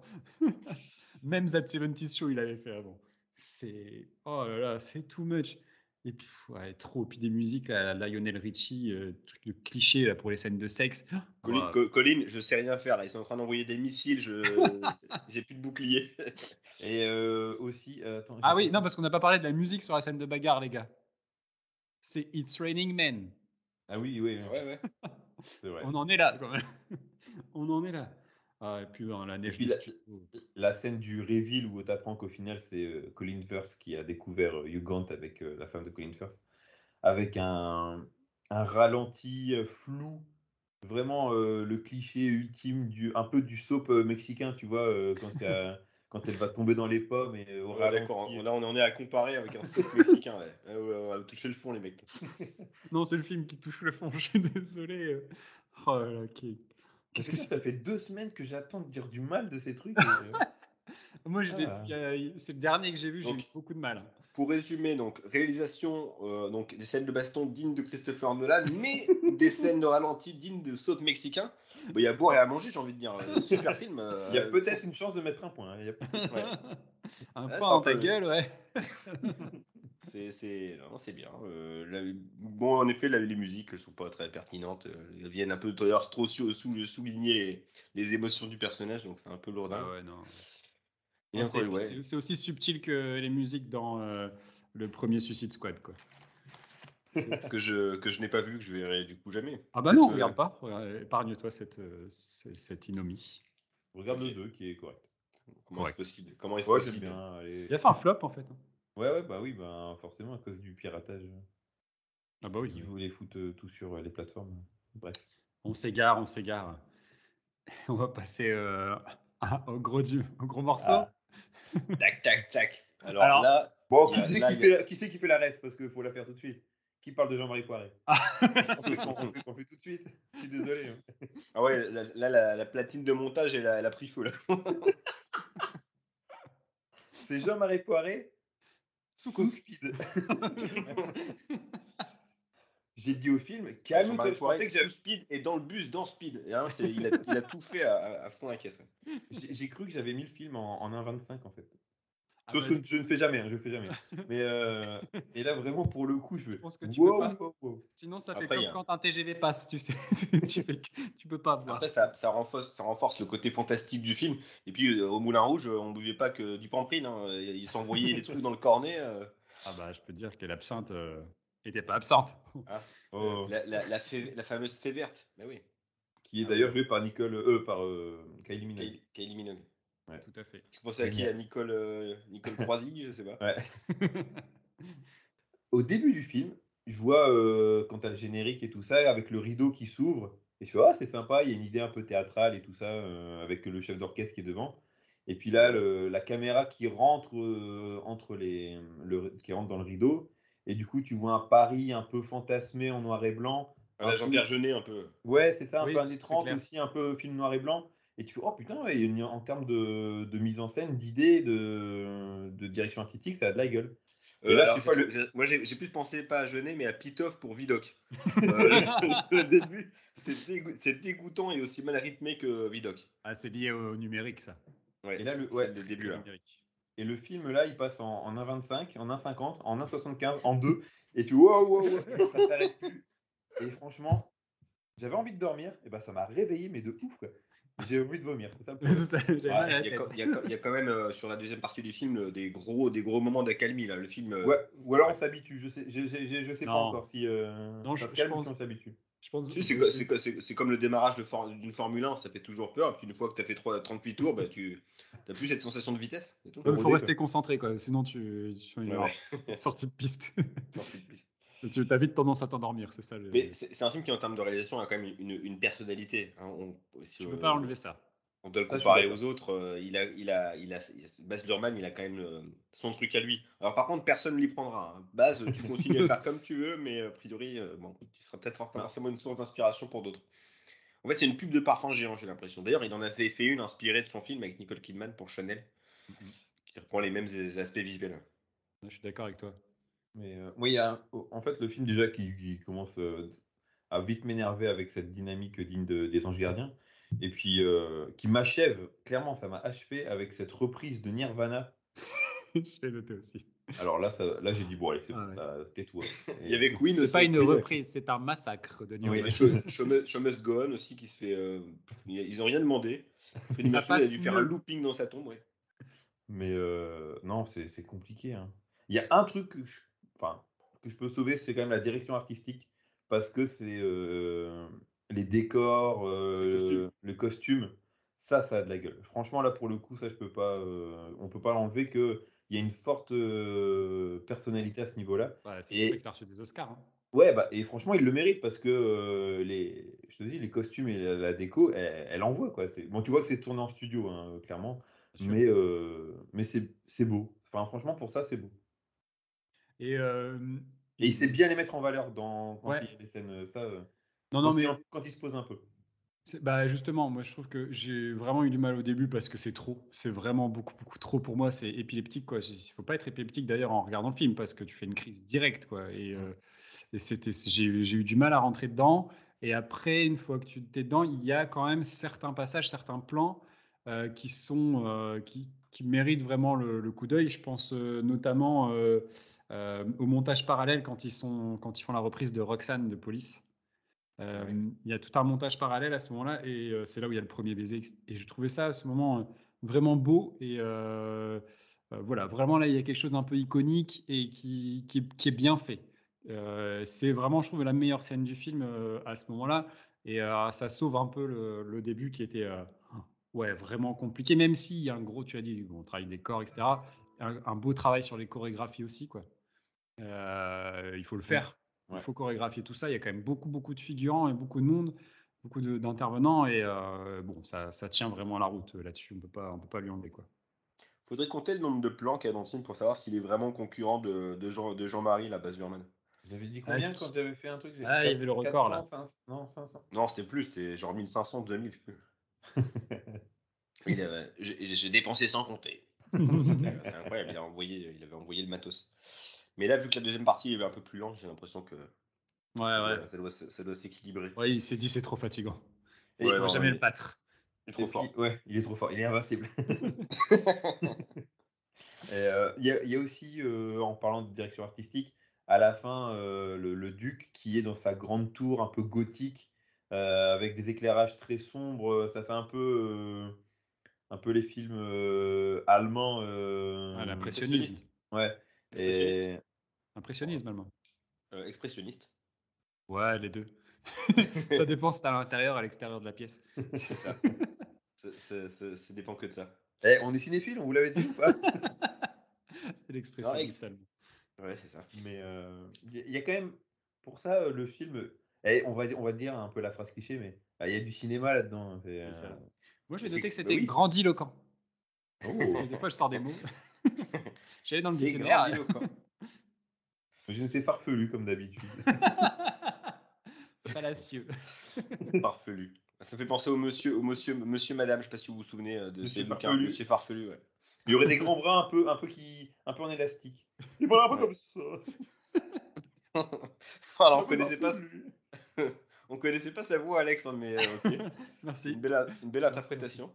Oh, J'en ai plein, hein, des monsieur madame. Et comment il fait, comment il fait, monsieur Bavard? Ok. On peut tous les faire, il y en a une trentaine. Bah, on a quoi Il nous reste quoi Une heure Une heure de, de podcast Allez. On arrête. euh, qui, qui a gagné? Euh, On s'en fout. Allez, vous la rouge. Et on enchaîne sur des monsieur madame. Non. Allez, ouais. Enfin, avant, on, peut- on peut trancher, en effet, on a fait le tour là, non? Ouais. Non, est-ce Bon. que vous avez, est-ce que comme moi vous avez entendu tous ces petits bruitages à la Parker Lewis?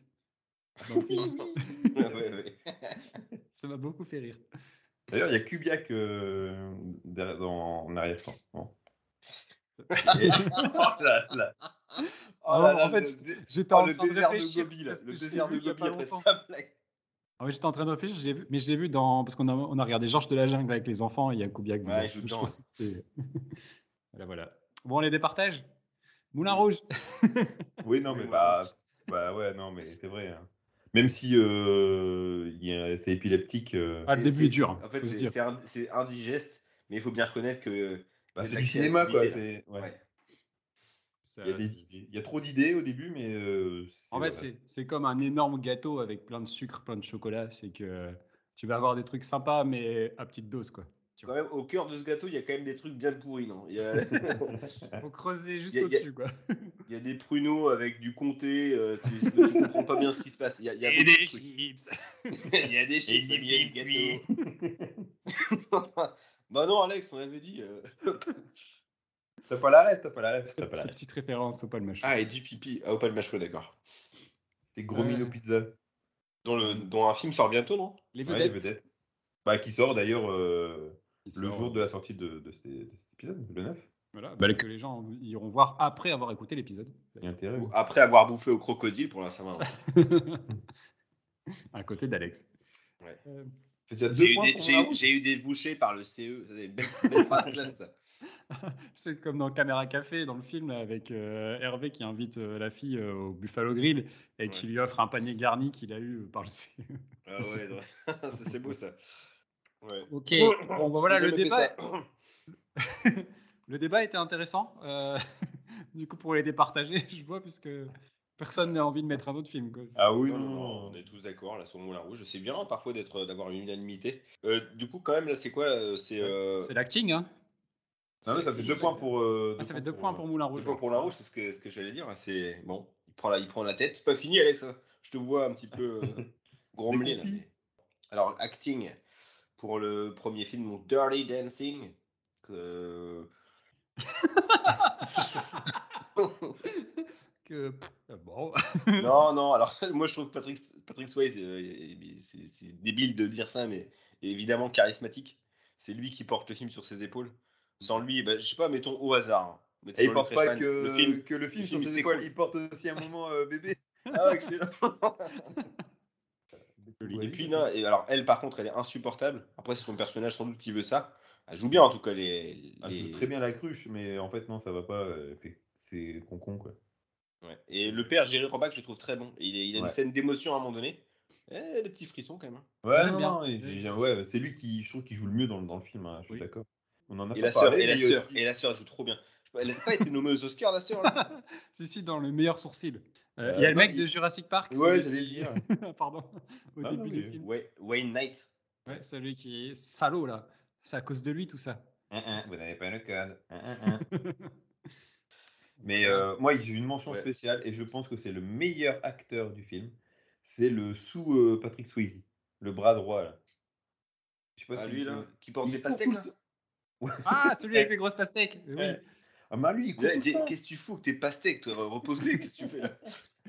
Il court Ah, tout le temps en arrière-plan. Il est toujours un peu foufou, un peu. il est trop. Il est. Franchement, j'ai adoré Et- ce personnage. Et il a pas une gonzesse lui. Sous-estimé. Euh, aussi à la fin, la sœur. Hein.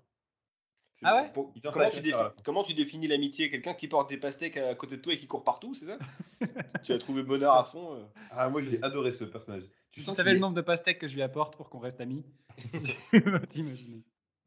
C'est vrai, non, c'est- il est, il est sympa. Il, euh, je trouve que c'est le meilleur rôle, on- trop sous-esti- sous- sous-estimé dans. dans Ouais, dans le, cette le me- le meilleur rôle, euh, tu charries peut-être un petit peu. Non, Ouais, j'essaie- je, je, je cherche des arguments là où il n'y en a pas. hein. Non, moi je trouve, je trouve que voilà, Patrick Swayze super, Jerry Roback super, Je- Jennifer Grey Patrick Swayze aussi, euh, il y a quand même une, une prestance et tout ça quand il danse. Tu vois que. euh, Patrick? bah, Ah, ouais, bah, il y a de la Ouais, gueule quoi, quand euh, il le fait bien. hein. Ouais, non, ça, tu peux pas l'enlever. La Après- performance, elle est belle. Il y a, il y a aussi, euh, on, on en parlait aussi, c'est que c'était compliqué en fait entre les deux acteurs.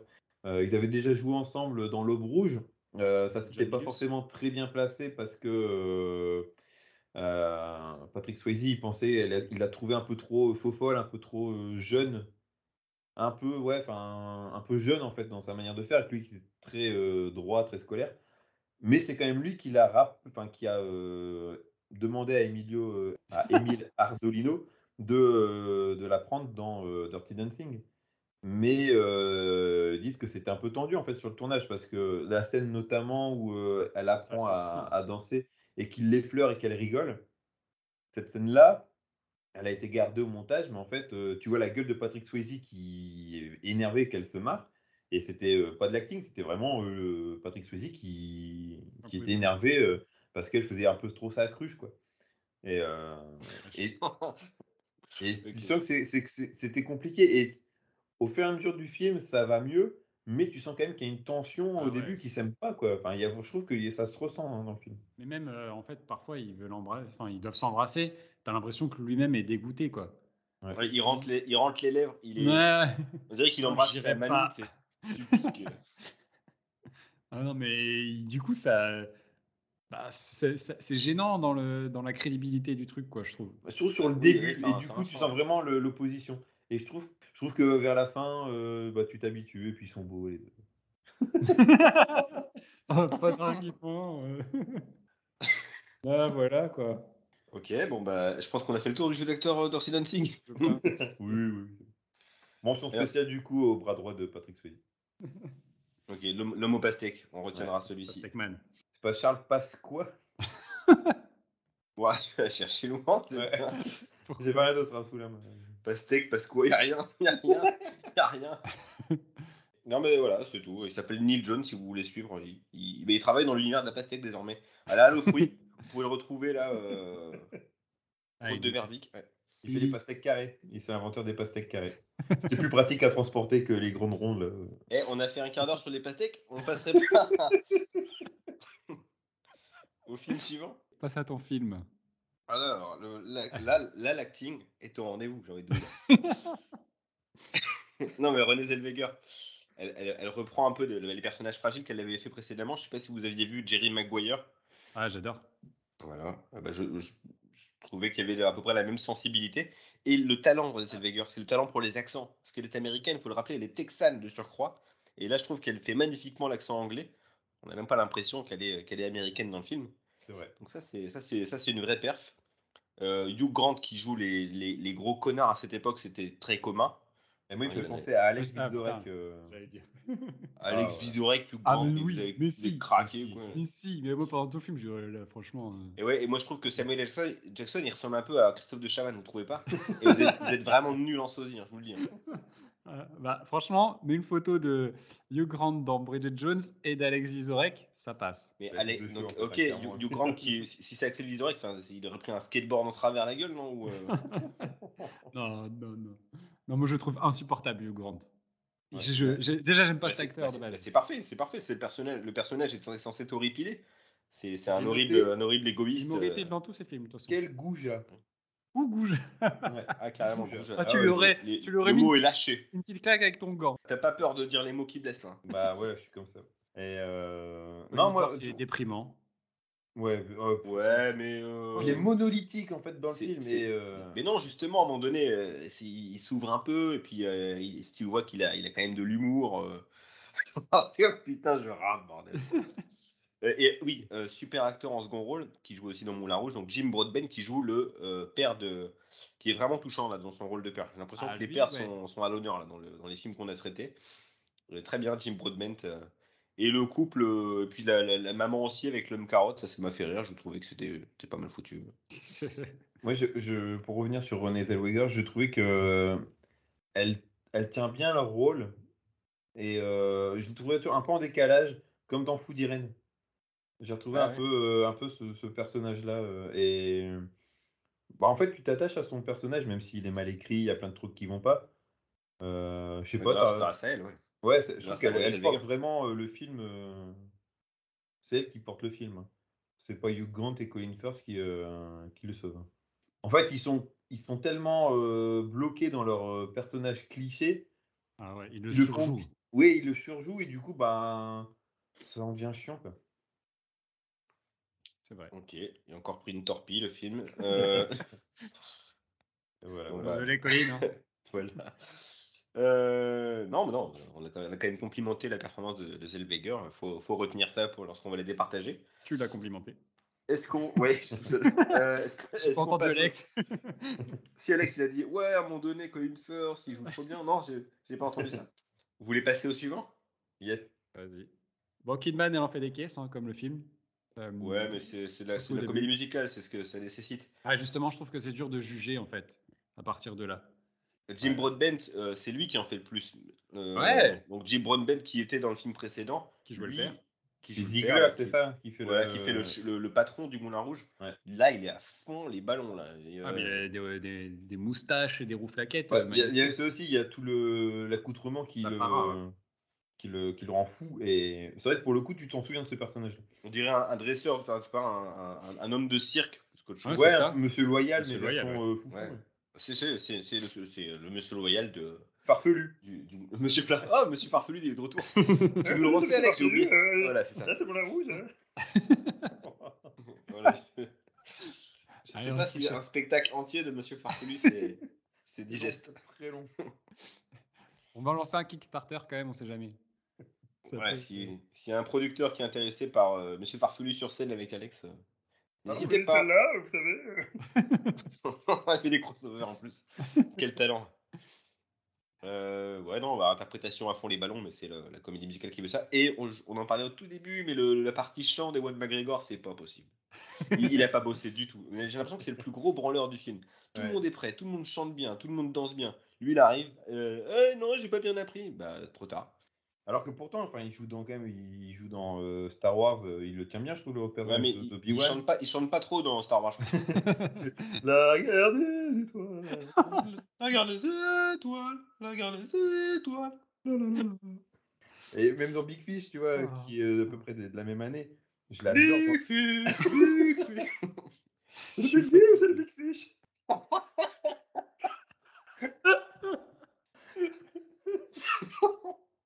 Bon, vous, vous comprenez que on est un peu à bout. Ces films nous ont usés. Je, Ah, je- je dois reconnaître que c'était c'était éprouvant. hein. Ma santé mentale en a pris un coup. Ah ouais, Ouais. non, mais- Vous m'aidez Oh. pas. On n'est pas ressortis euh, les mêmes. hein. C'est comme les gens qui sont revenus du Vietnam, on est, ouais, on Ah, est- c'est ça. On a c'est pas un notre dire. stress post-traumatique là. euh, pouf. Ça fait du bien de relâcher la pression. Ouais, ouais. Non, mais ouais, je... piètre chanteur, ce Ewan, hein. putain. Ouais.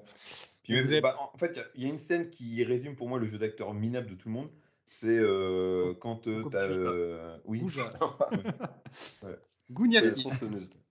C'est euh, la. la trop tout est surjoué. C'est la scène quand ils sont dans l'éléphant. euh, C'est pas. euh, C'est pas Ace Ventura non plus. hein. Ils sont un éléphant bleu. Euh, quand ils sont dans l'éléphant et euh, que euh, Nicole Kidman, elle euh, rencontre euh, Ivan McGregor qui est censé être le duc, et final qui doit se cacher parce que le vrai duc il arrive, et du coup Ivan McGregor il se cache derrière, euh, derrière Nicole Kidman et machin. Et tout est Ah, et puis, elle mauvais. fait, elle, fait- elle fait, elle fait son fameux bruit. Elle recoule Ouais. comme ça. Là. Recoupe. Oh là. Ouais, J'ai la, ça, j'ai la ref, c'est bon, j'ai la ref. Bien joué. Et vous n'avez Euh. pas parlé de, du fait qu'on dirait qu'ils n'ont pas réussi à avoir Gary Oldman et du coup ils ont mis Richard Roxburgh pour euh, Ouais, jouer. euh, c'est vraiment le remplaçant. Lui, c'est vraiment le. ouais, le- Ils sont allés sur Wish, ils ont tapé Gary Oldman, ils ont eu Richard Roxburgh. Pour les, les fans de foot, il y avait Zidane et il y avait Kamel Meriem. Bah, là, c'est pareil. c'est- Mourad Ou compris. Mourad Legni, ouais. Tu les as ou Alex là non Ah, pas du tout. Et par contre, là, sur la scène du- de l'éléphant, je veux, je veux plus pouvoir revoir le film sans penser à Nicole Kidman qui, qui, qui sort par le cul l'éléphant quand dans les aventures à deux. Comme une merde, ouais. Mais du coup, vous avez préféré qui? Sur cette belle métaphore. euh, rien, je sais pas qui je, choisir. je peux absolument pas mettre un point sur, euh, sur Moulin Rouge sur cette partie-là. C'est vraiment la partie qui m'a le plus embêté. C'est euh, c'est le manque de boulot d'Ewan McGregor et le surjeu euh, global. Ça m'a Ouais, mais et- vraiment a- bien gonflé. Il y a John Leguizamo. Et ouais, mais on le voit pas beaucoup. quoi. C'est un grand rôle. C'est Toulouse, quand même là. Toulouse-Lautrec, quoi. c'est une Là, sorte de. Ouais, on ouais. Mais Toulouse, il s'appelait pas Toulouse en fait, il s'appelait, il y avait un autre nom, il y avait Michel ou un truc comme ça. C'est... euh, C'était Jean-Marc. Sylvain. Toulouse, Non, c'était Sylvain Toulouse-Lautrec. je crois. 20-20 qu'on l'appelait. Euh, non, donc le, lui, pour moi, pas de point du tout. Ça se dégage. Et je mettrais bien un point, par contre, pour, pour, euh, Bridget. Jones. si, parce que René Zellweger, je, je, Il je la veut trouve éviter très le bien. euh, canapé. Il veut éviter le canapé. Et puis la relation avec son père, tout. euh, voilà, je trouve qu'elle porte le film sur ses épaules. Un peu comme Patrick Swayze, mais je trouve, je trouve ça plus fort de, de la part de Zellweger. Et attends, c'est une performance hein, un peu à la Tom Hardy quand, elle, quand, quand il fait Bane. Elle a pris 10 kilos pour le rôle, d'accord? Ouais, je plus. Ouais. Quand tu veux de l'acteur studio, t'en as là. Moi, je vais mettre un point sur euh, Dirty Dancing pour euh, le Patrick Swayze parce qu'il pue la classe. Ah ouais, ah ouais, parce que c'est le film que je défends. Ouais, ok, ouais, on a compris. Et non, pas dormir dans le canapé. Pour Jerry, euh, Jerry Jerry Orbach, Maguire. Thierry Rorbach, ouais. qui, euh, qui est très touchant en rôle du papa euh, docteur. J'ai pas grand chose à défendre, hein, mais. euh, Il m'a fait penser à, à- Bizarrement, il m'a fait penser à, à ton papa, euh, Jerry Orbach, dans le film. Je sais pas, les, les chemises, les trucs. Petite dédicace à. à- Il vient de, il a- À il vient de prendre, À il vient de Domi. prendre une balle perdue, Domi. Euh, c'est à moi de départager. euh, C'est dur, c'est dur. C'est difficile parce que dans Moulin Rouge, ça surjoue tellement que c'est. ouais. Après, euh, ouais, je- je- il y a que j'aime vraiment John Leguizamo, j'adore cet acteur, mais je vais pas mettre le point pour ça. Euh, allez, pour les mêmes raisons que toi, Alex, euh, même si je trouve que Jennifer Machin elle joue super mal, elle est insupportable. Bah, y a Ouais, Patrick- l'as, tu l'as vu du casting. Voilà, Repense euh, au sous euh, Patrick Swayze, là, le foufou. Pastèque-Man. Pastèque, ouais. Ouais. Ouais, allez, Euh, allez. Charles, Pa- Charles Pasqua, pardon. Il faut citer les grands humoristes hein, à un moment donné. Euh, bah, vas-y, euh, allez, un point pour Dirty Dancing. ouais. Tu te souviens que la dernière fois que tu as, dé... été aussi désinvolte sur un point. euh, Bon, Urban Legend a gagné. Mais m'en fous, ce sera pas Bridget Jones. Ça fait deux points pour Moulin Rouge et un point pour Danse Lascive. Euh, Bridget Jones, il est aux orties, là, ouais. On Il passe à la catégorie bonus. Et la catégorie bonus, c'était quelle était, mon Pierrot? Alors, euh, ça va être les, les couples les plus crédibles, le plus beau couple, voilà, de- parmi, ces, parmi ces trois films. C'est super original, dis donc, comme catégorie bonus. T'as trouvé ça tout seul? Ah, l'enfoiré. Quel est selon vous le plus beau couple dans les films? Je vais Pour moi, c'est Nicole Kidman et Ewan McGregor pour le, la dimension euh, mélodramatique du, du- de, leur, de leur relation. Puis euh, voilà, elle est intense, elle se passe vraiment sur un laps de temps très court. pas sur les deux mois de vacances là, avec son animateur à deux balles euh, dans, le, Son géo du dans, le film, Med. dans le film préféré d'Alex, Dirty Dancing. Et puis en Bridget Jones, je suis obligé de pas mettre le point parce que c'est Ah ouais? Moi, je, moi c'est marrant parce que j'allais dire la mère de Bridget et euh, l'homme orange. Je trouve qu'ils allaient Ah, super bien ensemble. Ils sont C'est super bien assortis. c'est- une belle histoire qui dure sur le, sur le temps en plus. hein. c'est ça. C'est ça, c'est ça. Euh, Alex, tu me dis quoi?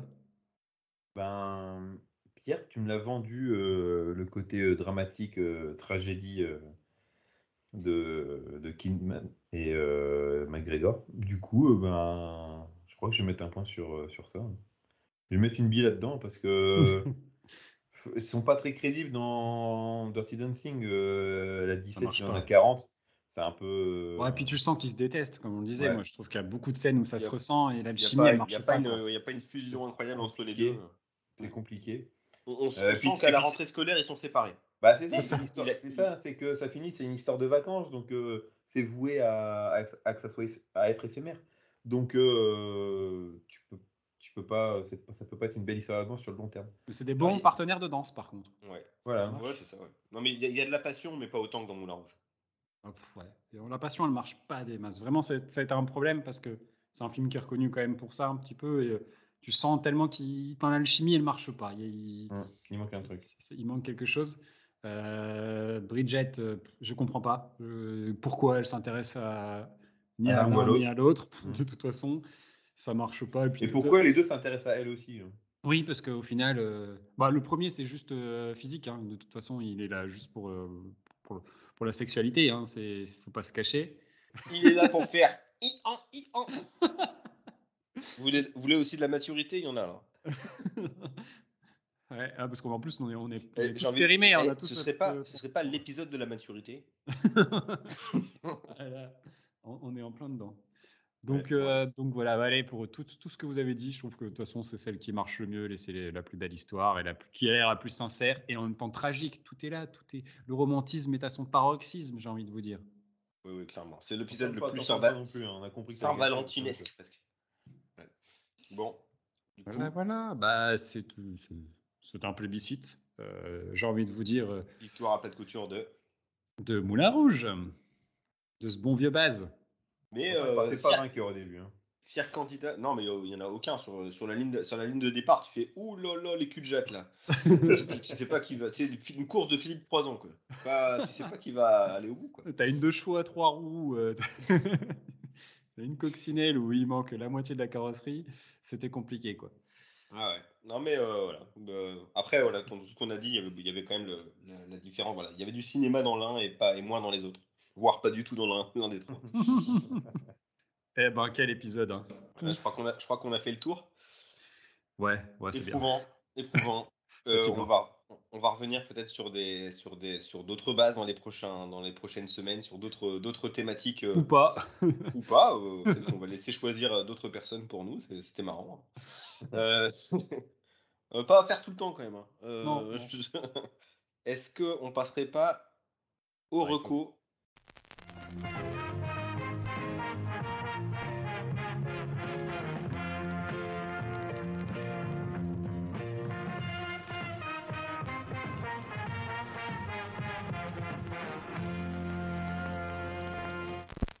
Alors, les recos, petit truc, euh, c'est pas si que vous avez fonctionné comme ça, mais ce sont, ce sont pas nos recos.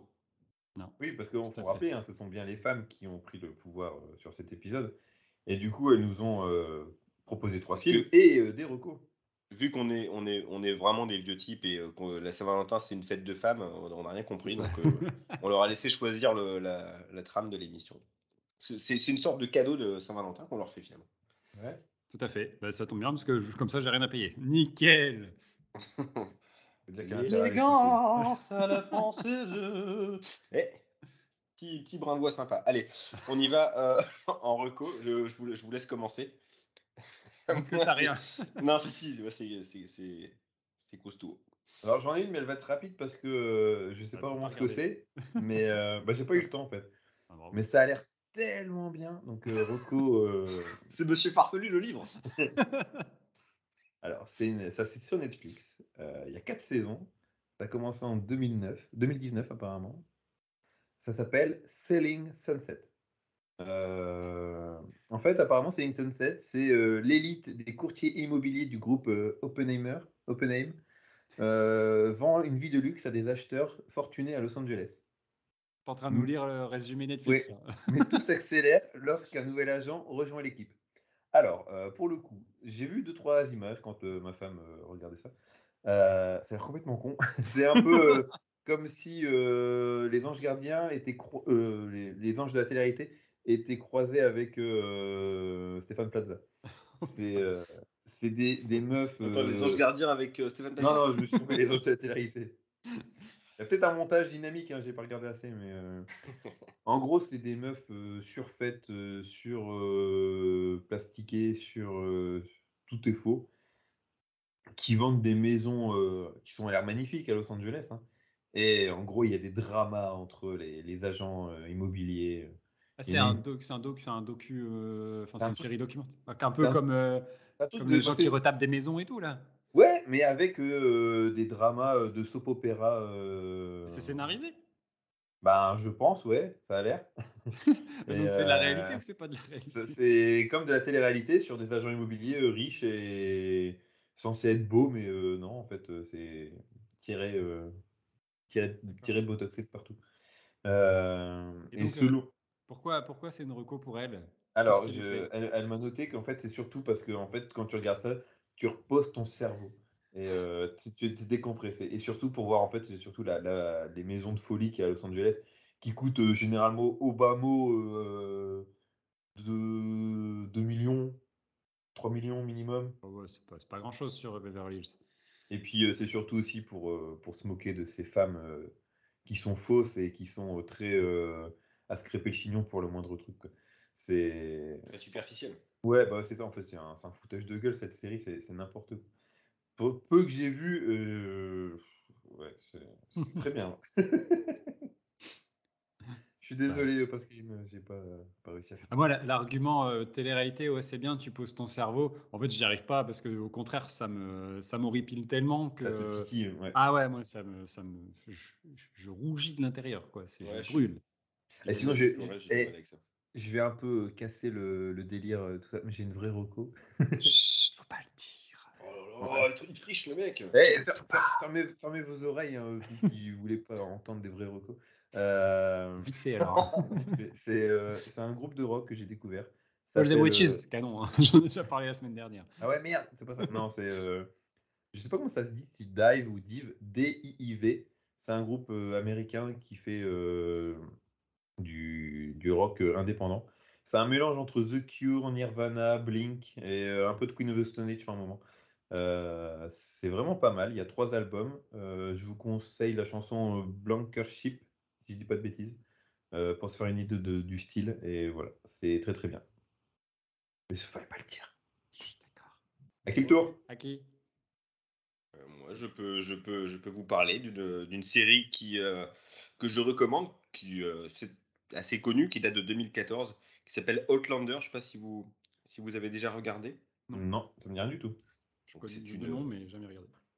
C'est une, voilà, une série euh, qui me semble passer sur, ne- sur, sur Netflix. Euh, donc, que Colin vous recommande. hein. Ça se passe en 1945. Une infirmière de guerre, donc Claire, mariée à un descendant du capitaine des dragons Frank Randall, se retrouve transportée dans l'Écosse révoltée de 1743. Et là-bas, elle va immédiatement euh, elle va être confrontée à un monde d'aventure qui lui est inconnu. Voilà, c'est une histoire de voyage dans le temps. On est sur deux époques différentes, donc 45 et 18e siècle. Et c'est avec. not- il y a notamment dans, dans certains des épisodes Dominique Pinon. Et oui, c'est surprenant pour une série américaine, mais il, y apparaît, il y apparaît régulièrement. Donc voilà, série, série d'époque qui est chaudement recommandée. Également, autre recours, parce qu'elle fait un peu comme Alex, elle en fait plusieurs. Euh, une petite pépite, euh, Teen Wolf. Oh Pas- alors, pas le film- euh, pas le film de Mac- avec Michael J. Fox. Ah. Mais la série avec un sosie de Big Chantelly Zarazu, euh, également disponible sur Netflix. Euh, J'ai regardé un peu, c'est alors c'est dur, mais ça peut plaire. Voilà, Il y a un public, il y a un public. fait. il y a un public. bon, le- moi, ça m'a fait rire. Big Chantelly Zarazu, ça m'a fait ma soirée. Ouais, ça m'a fait, fait rigoler. Tu sais qui c'est, Alex? Ça va? Ouais, c'est euh, celui qui faisait du surf. C'est ça. Et moi, je ne veux pas tricher, je, je que ces recos-là.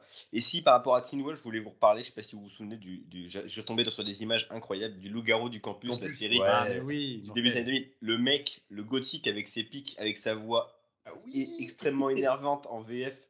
J'ai revu des extraits, c'est juste, euh, c'est horriblissime. Quoi. Mais il faudrait qu'on se fasse un.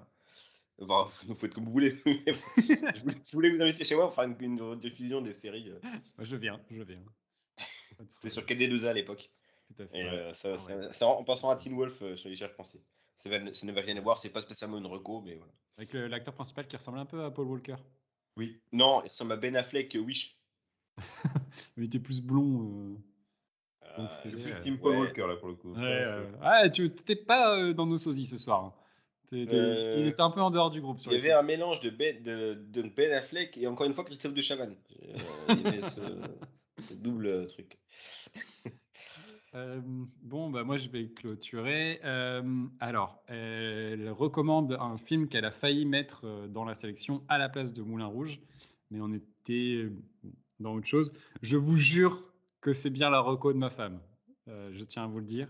C'est pipé, les dés sont pipés. Non, je vous jure que c'est pas moi. Je l'ai pas influencé. Enfin, je l'ai influencé indirectement parce qu'elle vit avec moi tous les jours, peut-être. Je ne sais pas. Puis une grosse baffe dans la gueule aussi. Bref, elle recommande un film euh, qui date de 2013 euh, et que du coup on a revu pour l'occasion, euh, qui s'appelle Horns, un film d'Alexandre Aja. Euh, Ah oui. Bon, allez, ouais. Et ouais, Oh, l'escroquerie du siècle, Je vous jure. elle- alors je sais pas, peut-être qu'elle m'aime tellement qu'elle a. T'es- la marionnettiste. C'est incroyable. Euh, mais euh, mais c'est vrai, en le revoyant, on se dit en fait, il y a, il y a quand même pas mal de points communs avec, euh, avec Moulin Rouge au niveau de l'histoire d'amour parce que euh, bah, ça commence sur le, la mort de. euh, la- donc c'est l'histoire, c'est Daniel Radcliffe donc qui. Euh, euh, qui était amoureux d'un personnage joué par Juno Temple, euh, et qui, cette personne, ce personnage est mort, et euh, tout le monde l'accuse de l'avoir tué. Et, euh, et suite, à, suite à ça, en fait, il a des cornes qui lui poussent sur la tête. Euh, et euh, en fait, ça lui donne des pouvoirs, c'est-à-dire que les gens se confient à lui euh, quand il, euh, s'adresse à lui, mais euh, leur confient leurs fantasmes les plus profonds et les plus inavouables. Et, euh, et donc, bah, il va se servir de ça pour euh, enquêter sur euh, bah, qui est le, vrai meurtrier de, sa copine. Et alors après, il faut dire que du coup, l'histoire d'amour qui est racontée, c'est une histoire euh, qui commence très tôt, puisqu'ils sont ensemble dès l'enfance. Alors forcément, il y a un peu de résonance avec notre histoire, non, pas l'enfance, mais bon, on est ensemble depuis l'âge de 16 ans, donc voilà, on se connaît depuis super longtemps et il y, y a de la résonance. Donc c'est une histoire qui l'a beaucoup touché quand on l'a découvert au cinéma, qui, qui est une belle histoire d'amour tragique, euh, avec euh, des éléments fantastiques, tout un univers qui est créé, une imagerie qui est sublime, une photo qui est sublime. Le Euh, rapport, ça serait pas surtout que t'as des cornes parce que tu serais cocu T'as quelque chose à me dire Connard. Bon, il fallait la faire, tout le monde y a pensé. Ah ouais, non, mais voilà. Putain, en vrai, Alex, on dirait vraiment un humoriste qui fait des vieilles revues de presse. là. C'est Bernard, Bernard Mabille. Comme dit, c'est ma femme. C'est mon rôle, c'est mon rôle. Le lourd. C'est ça, c'est ça. Donc, euh, je sais plus du coup ce que je disais, mais voilà, c'est une, une superbe histoire J'ai romantique, jamais euh, vu et il me fantastique. donne envie, hein. Tu m'as déjà, Ah, parlé et il si. Et vraiment, et en fait, on l'avait vu au cinéma, on l'avait jamais revu depuis parce qu'elle avait peur de le revoir en fait, en se disant, bah, j'ai- elle avait tellement aimé la première fois. C'est marrant parce qu'en plus, je suis étonné qu'elle ait autant aimé parce que c'est un film qui te met assez mal à l'aise tout au long du- de, de l'histoire.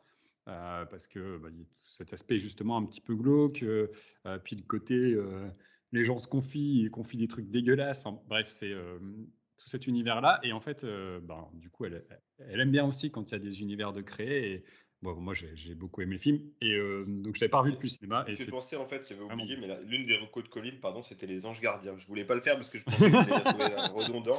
Elle dit il y a un univers, il y a un rythme euh, très très à lui. euh, Je vous jure. JMP. En vrai, si, si- si- parce que si, c'était à moi de faire la reco, je vous aurais recommandé la série Formula One sur Netflix que je suis en train de mater en ce moment et c'est mortel.